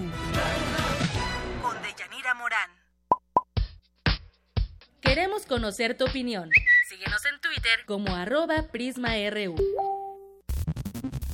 Global RU. Y nos vamos ahora a la información internacional con Eric Morales. Eric, ¿cómo estás? ¿Qué tal, Deyanira? Buenas tardes, ¿cómo te encuentras? Muy bien, gracias. Pues vamos a comenzar con la información de este viernes y comencemos con nuestras breves internacionales. El gobierno de Corea del Sur descartó este viernes la sugerencia del presidente de Estados Unidos, Donald Trump, de que Seúl pague por el escudo antimisiles estadounidense que está desplegando para contrarrestar la amenaza de Corea del Norte, cuyo costo asciende a mil millones de dólares. El secretario de Estado de la Unión Americana, Rex Tillerson, afirmó que manejarán todas las opciones para responder a Corea del Norte. El funcionario estadounidense exhortó a China a ejercer su influencia sobre Pyongyang. En tanto, el gobierno de China advirtió a Estados Unidos que usar la fuerza contra Corea del Norte puede provocar mayores desastres. El presidente de Turquía, Recep Tayyip Erdogan, aseguró que quiere escribir junto a su homólogo estadounidense Donald Trump una nueva página en las relaciones entre su país y la Unión Americana. Expertos de la Organización de las Naciones Unidas alertaron a Honduras sobre la necesidad de reformar la ley de aborto y promover los derechos sexuales y reproductivos de las mujeres. La tasa de desempleo en Brasil alcanzó una cifra récord al ascender a 13.7% en marzo. En otro tema, este viernes 28 de abril, el presidente de Estados Unidos, Donald Trump, cumplió 100 días en el cargo. El jefe de Estado de la Unión Americana llegó a la Casa Blanca el pasado 20 de enero tras derrotar en las elecciones presidenciales por un margen muy cerrado a la candidata demócrata Hillary Clinton. La administración de Trump se ha caracterizado por eh, emitir numerosos decretos presidenciales, con lo que ha evadido las discusiones en el Congreso y por eh, en el Senado también, donde tiene una gran oposición por parte de los demócratas. También eh, no ha podido concretar esta intención de construir un muro fronterizo con México, pues los demócratas no han cedido a darle fondos para esta pretensión. También ha emitido eh, numerosos decretos eh, antiinmigrantes, sobre todo recordamos la prohibición para de entrar a Estados Unidos a los ciudadanos que provienen de siete países musulmanes. También ha mantenido una economía proteccionista y ha sido profundamente nacionalista en sus discursos. Se ha puesto a, al cambio climático, a luchar contra el cambio climático y también contra el aborto y ha sido ha sido muy muy tajante con los eh, apoyos que tradicionalmente daba Estados Unidos a la Organización de las Naciones Unidas en, en cuanto a ayudar a la, primero a la ayuda humanitaria, después a los diferentes programas que tiene esta organización internacional. También ha mantenido una, una amistad o una relación tensa entre varios jefes de Estados y recordamos también cómo le eh, colgó el teléfono cuando hablaba con el presidente de, Australia y cómo ha sido de imperativo con el presidente mexicano. Eh, ha sido también muy agresivo en cuanto a su relación con Siria y Afganistán, a quien primero, al primero bombardeó con 60 misiles y al segundo le envió eh, la, la bomba no nuclear más potente de la historia y bueno, pues actualmente mantiene una relación tensa con países como Corea del Norte, también con Rusia y bueno, con un eh, número bastante amplio de países alrededor del mundo. En entrevista para Radio UNAM, el licenciado Efraín Hernández del Valle, académico de la Facultad de Estudios Superiores Acatlán, nos compartió su análisis sobre los primeros 100 días del mandato de Trump y destacó su incapacidad de hacer política entre su gobierno y la oposición lo que significa que eh, al dar una orden ejecutiva y no tomar en cuenta los demás poderes, estos, por supuesto, hacen a un lado este, estas órdenes ejecutivas. Además que no sabe hacer cabildeo, por supuesto, y en pocas palabras, pues no sabe hacer política. Entonces, eh, eh, resumiendo, los últimos 100 días del, del mandato de Trump han sido finalmente un, un, si me permiten el término y ser eh, sumamente contundente, me parece que han sido un desastre total y absoluto. Eh, si ese país funciona es gracias a, ahora, gracias a que a, la, a la condición eh, federalista de su, de su gobierno, más la división de poderes. Además, el académico de la FES Acatlán apuntó que la relación con México ha cambiado, puesto que durante su campaña presidencial el magnate había sido muy categórico y se temía que fuera más radical. Eh, la percepción que se tiene ya ahora o que tiene Trump hacia México ha, ha, cambiado y ha sido este, a, partir de que se ha dado cuenta que pues en algún momento o en muchos momentos nos necesita a nosotros como Canadá. Entonces también ya su discurso ha sido, si no un poco más suave, sí ha desviado un tanto la atención, ¿no? Eh, él era tajante y decía que había que quitar el Tratado de Libre Comercio, ahora ya piensa que se puede renegociar. Este, pero bueno, con Trump, con Trump evidentemente no se, no se sabe. Donald Trump ha intentado generar una imagen de un político poco tradicional y prueba de ello es eh, el simple hecho de que eh, no ha usado la red eh, o la cuenta de Twitter oficial que es POTUS, arroba POTUS, y continúa usando la personal arroba real Donald Trump. Esto porque, según él, lo mantiene en un contacto cercano con los ciudadanos. Eh, en, entrevista para la agencia de noticias Reuters, el magnate expresó este día que extrañaba o que extraña la vida que llevaba antes de ser mandatario y subrayó que pensaba que dirigir a su país sería más fácil. Esas fueron sus palabras. Pues bueno, no no ves los no ves los alcances del poder del país más poderoso del mundo, pues yo creo que no es nada fácil gobernarlo y sobre todo pues el, el, contexto en que llega y el que está creando, ¿no? Está creando un contexto internacional un poco tenso con esas relaciones tensas de las que hablabas con algunos países. Y bueno, ya escuchábamos la, el análisis del licenciado Efraín Hernández del Valle, académico de la FES Acatlán, pero también es importante escuchar uh, la opinión de, los ciudadanos, principalmente pues de, los mexicanos con toda esta relación que tiene Donald Trump y el muro. Y bueno, pues el Vox Populi de hoy eh, salimos a preguntar qué piensas de los primeros 100 días del gobierno de Donald Trump. Vamos a nuestro Vox Populi.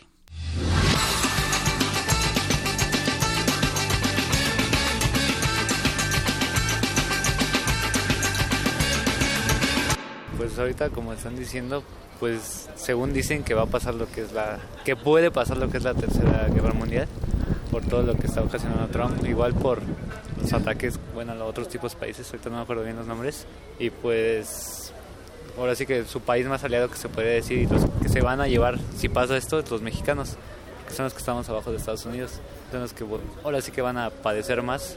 Pues bueno, aparentemente él está buscando lo mejor que lo mejor para su país, pero realmente, pues, como yo el otro día vi en un reportaje, si Trump quiere eh, construir el muro tiene que ser por, pues, por abajo, porque por, por los túneles, eh, pues así es como meten la droga, la meten por abajo. Ya no, ya no va a ser tan beneficioso que haga su, su túnel por arriba, porque realmente van a empezar a a meter la droga por pues por debajo de la tierra, entonces pues a fin de cuentas va a ser lo mismo.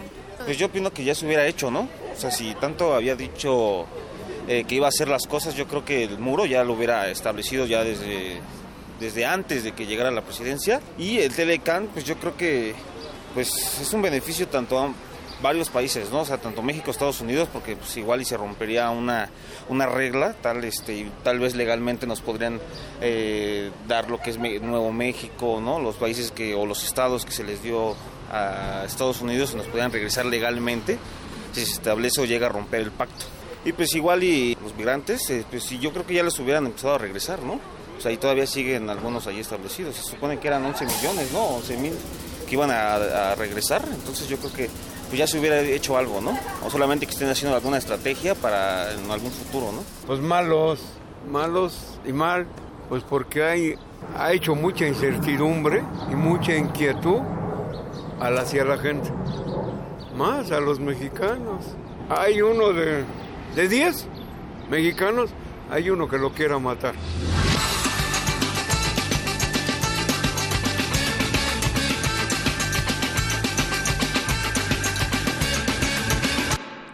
En otra información, luego de que el gobierno de Venezuela presentara ante la Organización de Estados Americanos su carta de renuncia, el presidente Nicolás Maduro aseguró que su país está mejor sin la OEA. Y no reconocemos ninguna reunión, ninguna decisión de la OEA que vulnere el derecho internacional e intervenga en los asuntos de Venezuela. Ninguna. Somos libres de la OEA. La OEA pa'l carajo. Con Luis Almagro pa'l carajo. Fuera la OEA de Venezuela. Pues ahí está el presidente Nicolás Maduro haciendo declaraciones estilo Nicolás Maduro. Y bueno, pues ya le contestó la, la, oposición y el gobernador de Miranda, Enrique Capriles, acusó de genocida al mandatario venezolano. A partir de hoy, cada vez que yo me refiera a este señor, lo voy a llamar como lo que es, genocida. Él, ya entra, él ya entra, él ya entra en la lista de los genocidas de la historia del mundo. Maduro ha ordenado exterminar prácticamente al pueblo venezolano para él sostenerse en el poder. Las autoridades venezolanas han reportado que durante las últimas manifestaciones han muerto 29 personas y tanto el gobierno como la oposición se han echado la bolita para acusarse mutuamente y decir que es responsabilidad de la parte contraria. Y finalmente me gustaría cerrar con lo que sucedió ayer en Macedonia, donde 100 personas resultaron heridas en Skopje, que es la capital de este país, luego de que un grupo de manifestantes nacionalistas irrumpieran en el parlamento de ese país balcánico. Tras conocerse que la coalición de socialdemócratas liderada por Soran Zaev y los partidos albaneses habían llegado como habían elegido como nuevo presidente de la asamblea al albanés Talat eh, Shaferi, el presidente macedonio George Ivanov no cuenta con la, con la mayoría, solo tiene dos escaños más que la oposición, pero se niega a permitir que los socialistas formen un partido de coalición con los partidos albaneses, argumentando que perjudicaría dicha unidad nacional. 70 ciudadanos, 22 policías y tres diputados están siendo atendidos en el hospital y bueno, pues esto es porque después de que los partidos de oposición hicieran un frente eh, común para elegir a un nuevo presidente del Parlamento, pues el gobierno eh, oficialista conservador eh, pues se dice que mandó a un grupo de personas para que irrumpieran en esta sesión y bueno, el líder de los socialistas ha sido herido y está siendo atendido en el hospital. Y lamentable que pase en las democracias del mundo todavía este tipo de, cosas. Así es. Bueno, pues, gracias, La sección internacional. Muy Nos escuchamos el lunes. Hasta el lunes. Buenas tardes.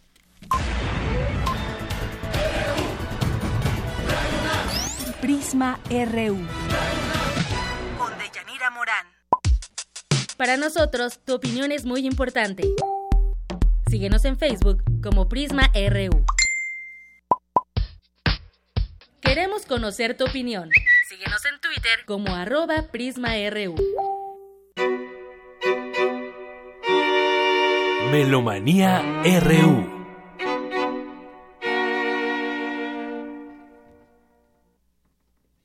Sí, pues ahora entramos a Melomanía RU con Dulce Wet. ¿Qué tal, Dulce? ¿Cómo estás? Buenas tardes. Muy bien, contentísima de ver todo lo que hace nuestra universidad, que es impresionante. Así es. Y bueno, la segunda parte vamos a hablar de lo que va a pasar en el MUCA, exposición, encuentro, el estado del arte en nuestro país. Pero primero, porque siempre vamos en orden cronológico, vamos a ir a por esto, esto empieza el martes 2 de mayo. Pues debería de ir primero, fíjate, esto de, lo del martes 2 de mayo, pero les tenemos también una invitación el 3 y el 4 de mayo, y digo que es nuestra universidad porque el 3 se presentan en el Ex Teresa un trío de tubas microtonales. Y es la segunda vez que vienen a México.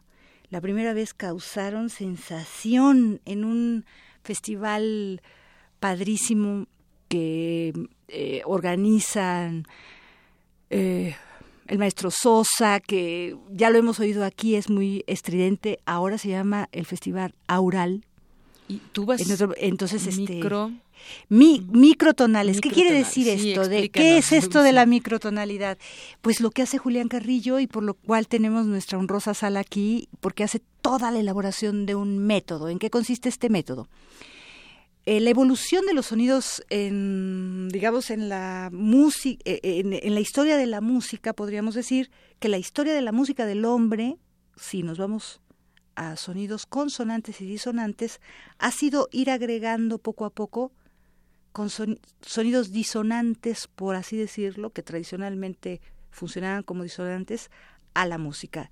¿Qué hace Carrillo? Carrillo más bien se va adentro de cada sonido se da cuenta que nosotros tenemos, eh, hay una cantidad de, eh, cada nota tiene una determinada altura, pero cada nota, dentro de cada nota, para pasar de una altura a otra, se dio cuenta que se pueden dividir. A la mitad sería medios tonos, y eso lo tenemos, porque son, en un piano serían las, la tecla que está más cerca de la otra, a veces son teclas negras que tienes que subir y luego bajas a la blanca, de caso de mi fa hay dos teclas blancas, eso es un medio tono. Entonces ya la, el, el, sistema musical estaba así antes de Carrillo. ¿Qué hace Carrillo? Dice, ah, pues ese medio tono todavía lo podemos partir. Entonces todavía podemos componer cosas en cuartos de tono y esos cuartos de tono todavía los podemos partir, componer en octavos de tono y esos octavos de tono partirlos 16 avos y hasta 32 avos e hizo obras hasta en 64 avos de tono. Y para ello, si no son instrumentos de cuerda en donde el intérprete puede mover las, eh, la digitación, sus dedos para ir pasando de un cuarto a otro o de un 16 a otro, que eso es muchísimo más chiquito, elaboró instrumentos. Esto fue muy valorado en Europa, ¿eh? por eso Julián Carrillo fue tan... Eh, admirado por quienes realizaban en su momento música microtonal, Wisniewski, Luis Saba, que decían, bueno, nosotros hacemos música microtonal, pero el señor Julián Carrillo hasta inventó instrumentos, hasta tiene una orquesta que se llama así. Yo creo que eh, Julián Carrillo no ha sido valorado o tan estudiado, tan amado, también muy especial el hombre, porque cuando ya se dan cuenta que han que estos grandes intelectuales tienen un gran logro, creen que todo lo demás hay que tirarlo y entonces nada más escuchar música así. Entonces yo creo que es una música muy especial, muy necesaria de escuchar, sobre todo ahora en nuestros días, pero no es la única música, obviamente, y además pues eh, dieron finalmente cuenta de muchas otras músicas, este que han tenido importancia y todo, pues la historia, ¿no? Pero yo creo que es una experiencia increíble estar en el Exteresa, la invitación que nos hará Alex Brook, que es el eh, pues coordinador de todos estos eventos con algunos intérpretes de Eliminar, pero resulta que hay otro ciclo además de los que hace Eliminar que se llama Tonal a Tonal, que organizan con el Instituto Goethe. Esto no va a ser en el Instituto Goethe porque decidieron que por la acústica del lugar era muy bueno que las Em, digamos, las tubas estuvieran ahí. También estará en la segunda parte la compositora y vibrafonista Sarah Haynes, que vive en Nueva York, hace una obra especialmente para estrenarse, con tres intérpretes de Eliminar, Natalia Pérez Turner, que tocará el violonchelo, Alex Brook, que usualmente toca la viola, también es violinista, tocará el violín, y José Manuel Alcántara la guitarra, ¿no? Entonces escuchemos la entrevista de Alex Brook en donde nos habla con, no nos habla de la precisión de la microtonalidad, que sería bueno, pero por lo menos nos deja la invitación y ojalá puedan ir porque es entrada libre. Esto el miércoles 3 en el Exteresa y el jueves 4 en la Casa del Lago, también de la UNAM.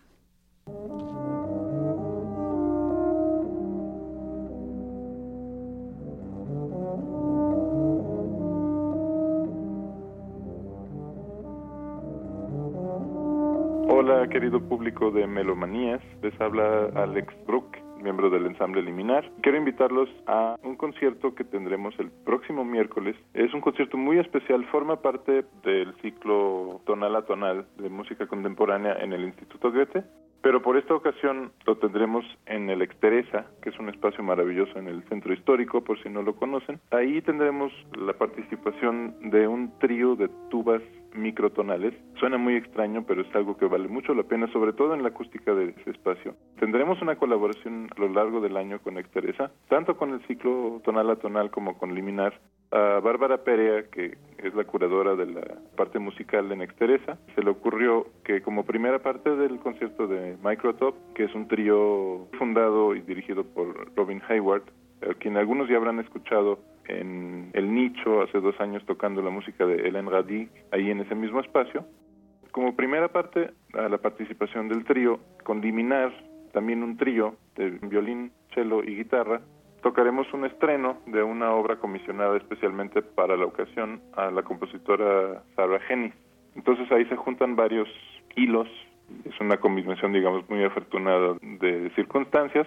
Tendremos eh, eliminar estrenando una pieza de Sarah Hennis que está escribiendo especialmente para la ocasión. En segunda parte, Microtop, que por cierto también se presentará el jueves 4, esto es el miércoles 3, y el jueves 4 se presentan en la Casa del Lago con un programa distinto al aire libre. Si pueden apartar los dos días, el miércoles y el jueves, 3 y 4 de mayo, se los recomiendo mucho.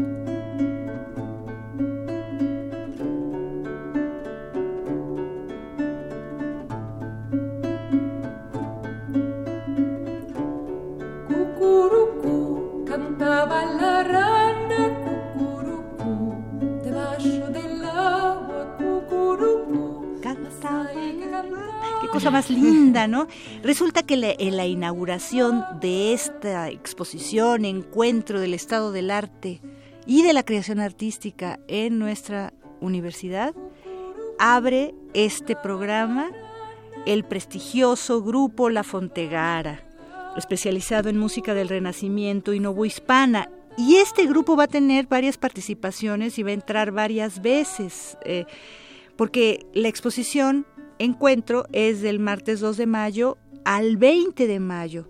todos los días hay actividades a partir de las 10 de la mañana y hasta las 6 de la tarde.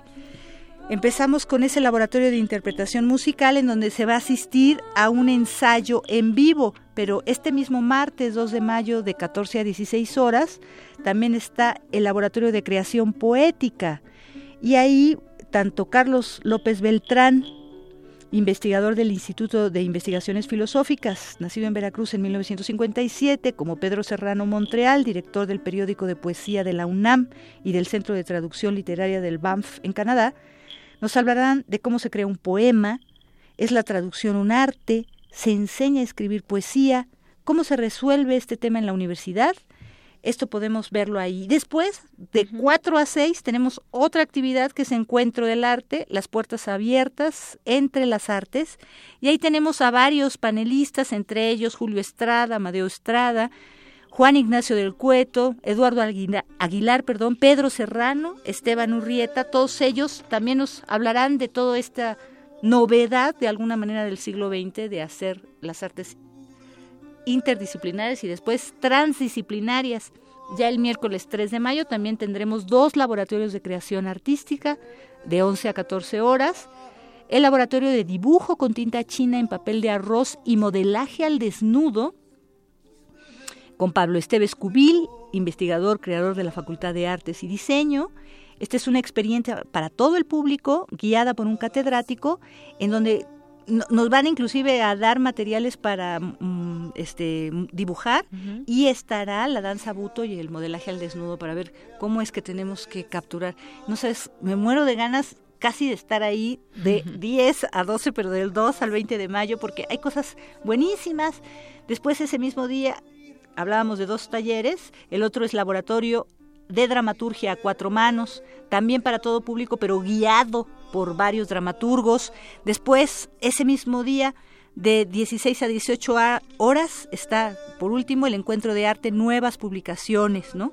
Y ahí está Pablo Esteves Cubil, otra vez Julio Estrada, que estará en todo, Itziar Fadrique, que también es compositora, y está en este seminario de creación artística vayamos al jueves 4 de mayo, que hay otro laboratorio de creación musical. Este lo preside Julio Estrada y hablará de él. Él es investigador, creador, intérprete.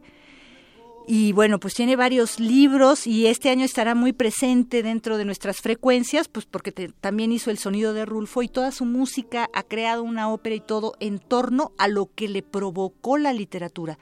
Es creador inclusive de un sistema, el continuum, es, es, un elemento sumamente importante. Y bueno, les digo, siguen las actividades, el propio viernes que entra 5 de mayo también hay actividades de 11 de la mañana a 6 de la tarde el siguiente martes 9 y así hasta el 20. Entonces, bueno, seguiremos hablando de esto y ojalá podamos tener en línea a alguno de los involucrados para que nos platique más. Claro que sí. Pues muchas gracias, Dulce. Y bueno, por cierto que Alfonso de Alba Arcos nos escribió aquí por Twitter y nos decía así, el, el disco se llama México a Capela, pero el grupo es Voz en Punto, que ya nos explicabas que no utilizan instrumentos y todo. Y bueno, escuchábamos a este grupo al, inicio. Sí. Una recomendación tuya. Cri, cri, efectivamente, pero el disco se llama Capela y es Voz en Punto. Muy bien. Gracias, Dulce. Gracias a ustedes. Hasta, Hasta la próxima. Y nos vamos ahora con Cantera RU, que realizan todos los, todas las semanas mis compañeros Virginia Sánchez y Antonio Quijano. Irán Flores, estudiante de la Prepa 4 de la UNAM, a sus 16 años de edad ya publicó su primer libro, Enamorada de la Apuesta, el cual presentó en la pasada Feria Internacional del Libro del Palacio de Minería. Conozcamos más sobre esta creativa universitaria. Nací el 11 de mayo del 2000 en Tlatlaya, Estado de México.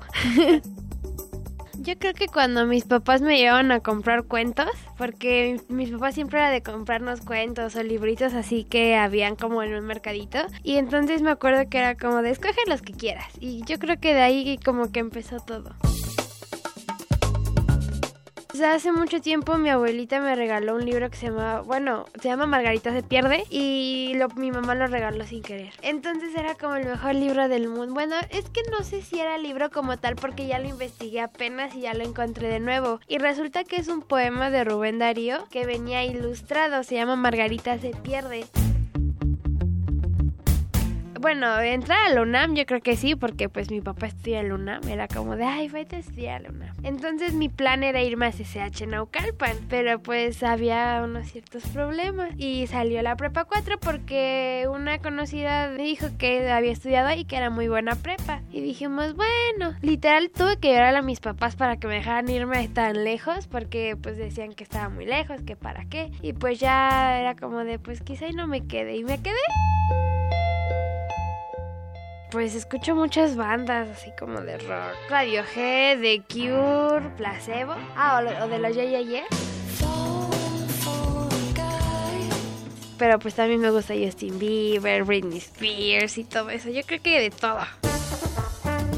Me gusta dibujar y pintar, pero pues no es como que vaya a ver exposiciones ni nada de eso. Ah, me gusta el cine, pero pues no, no veo como cine clásico, cosas así, sino que lo que me va gustando yo creo que fue el aburrimiento, porque me acuerdo que estaba de vacaciones. Entonces mandé a hacer una portada y yo dije, ay, no la va a leer nadie, pero en donde mandé a hacer la portada ya habían como tres chicas queriendo leer la historia. Entonces empecé a hacerla casi por aburrimiento y empecé a hacerla así como a lo tonto. Y llegó un punto en el que empecé a escribir casi casi ya lo que sentía, porque a mí me pasó ser la apuesta. Entonces yo creo que en el momento en el que empecé a escribir lo que sentía fue cuando dije, ay, esto me gusta muchas cosas me salían de la mente después de ver una película o leer un libro. Otras sí era como de ya había escrito tal cosa y me, se me ocurrió otra cosa. Entonces era como que iban sacándolas así como de mi imaginación y las iba exagerando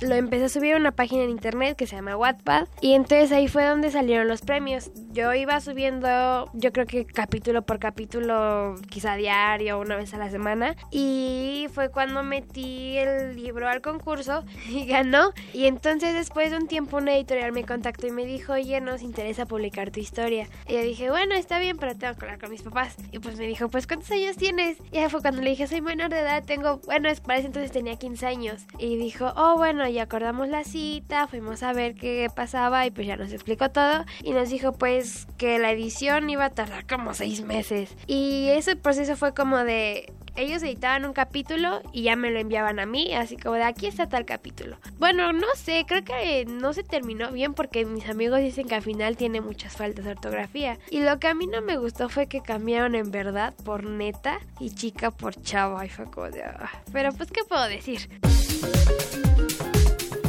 Al principio no me la creía cuando ya estaba el libro impreso, así papel, fue como de, ay, ¿es en serio? O sea, es que no sé, como que no me enfoqué tanto en eso y no le di tanta importancia que yo creo que cuando lo vi no me lo creía tanto porque era como de la escuela o tengo examen o, ay, apúrale, que cuando lo vi era como de, ay, en verdad yo hice eso. Y cuando lo presenté pues no estaba ni nerviosa, no sé por qué, pero ya cuando me senté y todas las personas así enfrente de mí fue como de, mamá, ya me voy, ya sácame de aquí. Y pues no sé, siento que todavía no me cae mucho el 20 porque no es como que le esté tomando luego mucha importancia.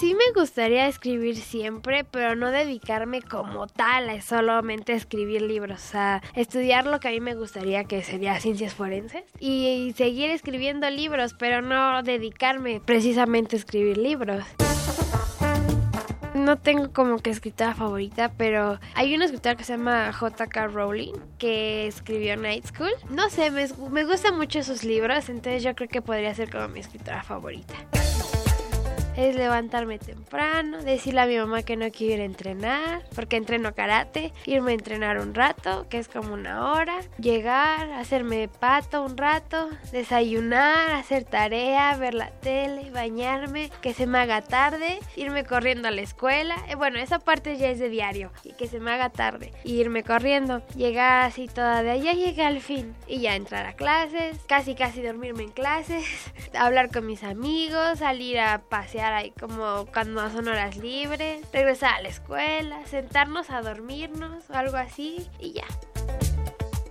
no simplemente en el mundo de la escritura, sino de lo que ellos quieran experimentar y nos atrevan, pues yo diría que es mejor hacerlo y arrepentirse, arrepentirse, quedarse con las ganas. Porque pues al final de cuentas, no sé, siento que si no experimentas las cosas, siempre vas a quedarte con el que hubiera pasado o qué hubiera hecho yo si lo hubiera hecho así. Entonces yo creo que deberían, yo qué sé, ponerse bien los pantalones y decir, lo voy a hacer, o sea, sin importar ya nada, hacerlo y ver qué sale. Para Radio UNAM, Virginia Sánchez y Antonio Quijano.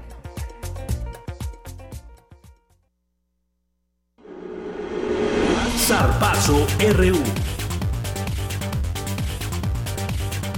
Vamos contigo, Isaí Morales. ¿Qué tal, Deyanira? Muy buenas tardes. Eh, bueno, como bien sabes, mañana Pumas visitará Monarcas Morelia en lo que será un partido decisivo para ambas escuadras, porque si los dirigidos por Francisco Palencia, que por cierto, abro paréntesis, hoy cumpleaños y pues desde aquí... Es su cumpleaños y además nos está escuchando como todos los días para los entrenamientos y nos escucha, escucha Prisma. ¿Ah, Así que muchos saludos. Ah, bueno, pues muchos no? ¿No sabías? No, no, ah, sabía. Pues saludos, Paco Palencia. Eh, pues sí, le mandamos un fuerte abrazo de, de, todo el equipo. Y bueno, si Pumas quiere mantener vivas las posibilidades de pasar a la liguilla, tendrá que vencer. Sin embargo, pues todos sabemos que el cuadro Sur pues no es bueno de visita. Por otro lado, Monarca se juega la vida ya que de ganar eh, y esperar a que Jaguares y Veracruz pierdan, se mantendría en la pelea para no descender. José Carlos Van Rankin, defensa universitario, aseguró que saldrán a la cancha a buscar los tres puntos.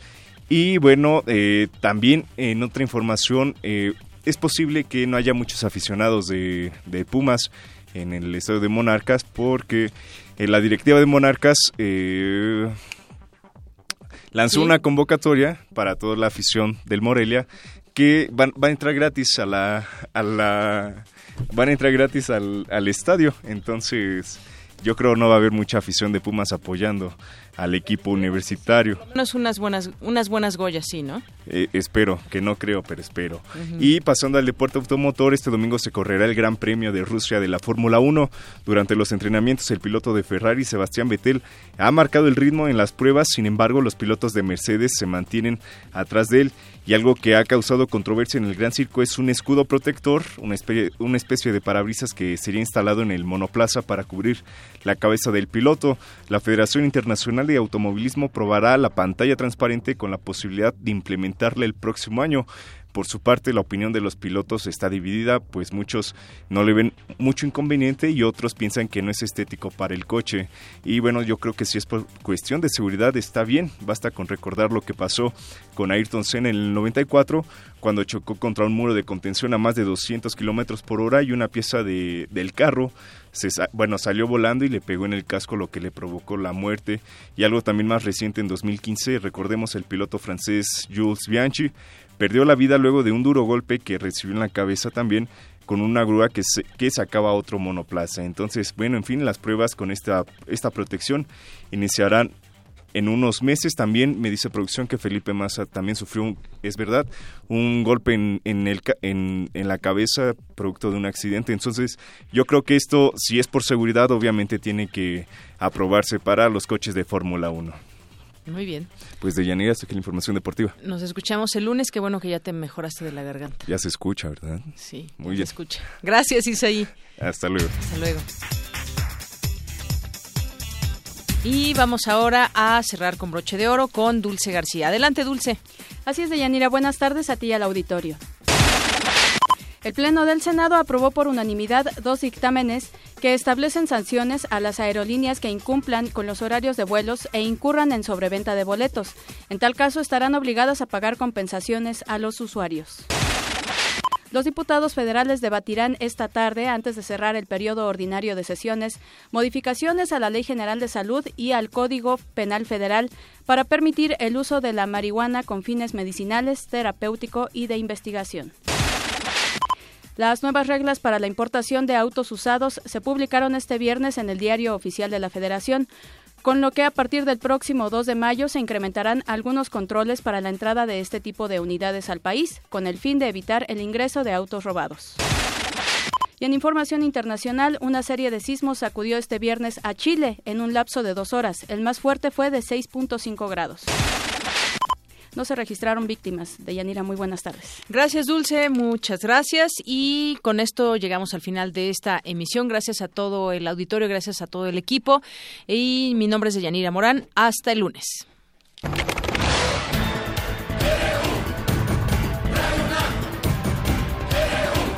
Prisma RU. Los perfiles del acontecer universitario de México y el mundo en una frecuencia. De lunes a viernes, de una a 3 de la tarde.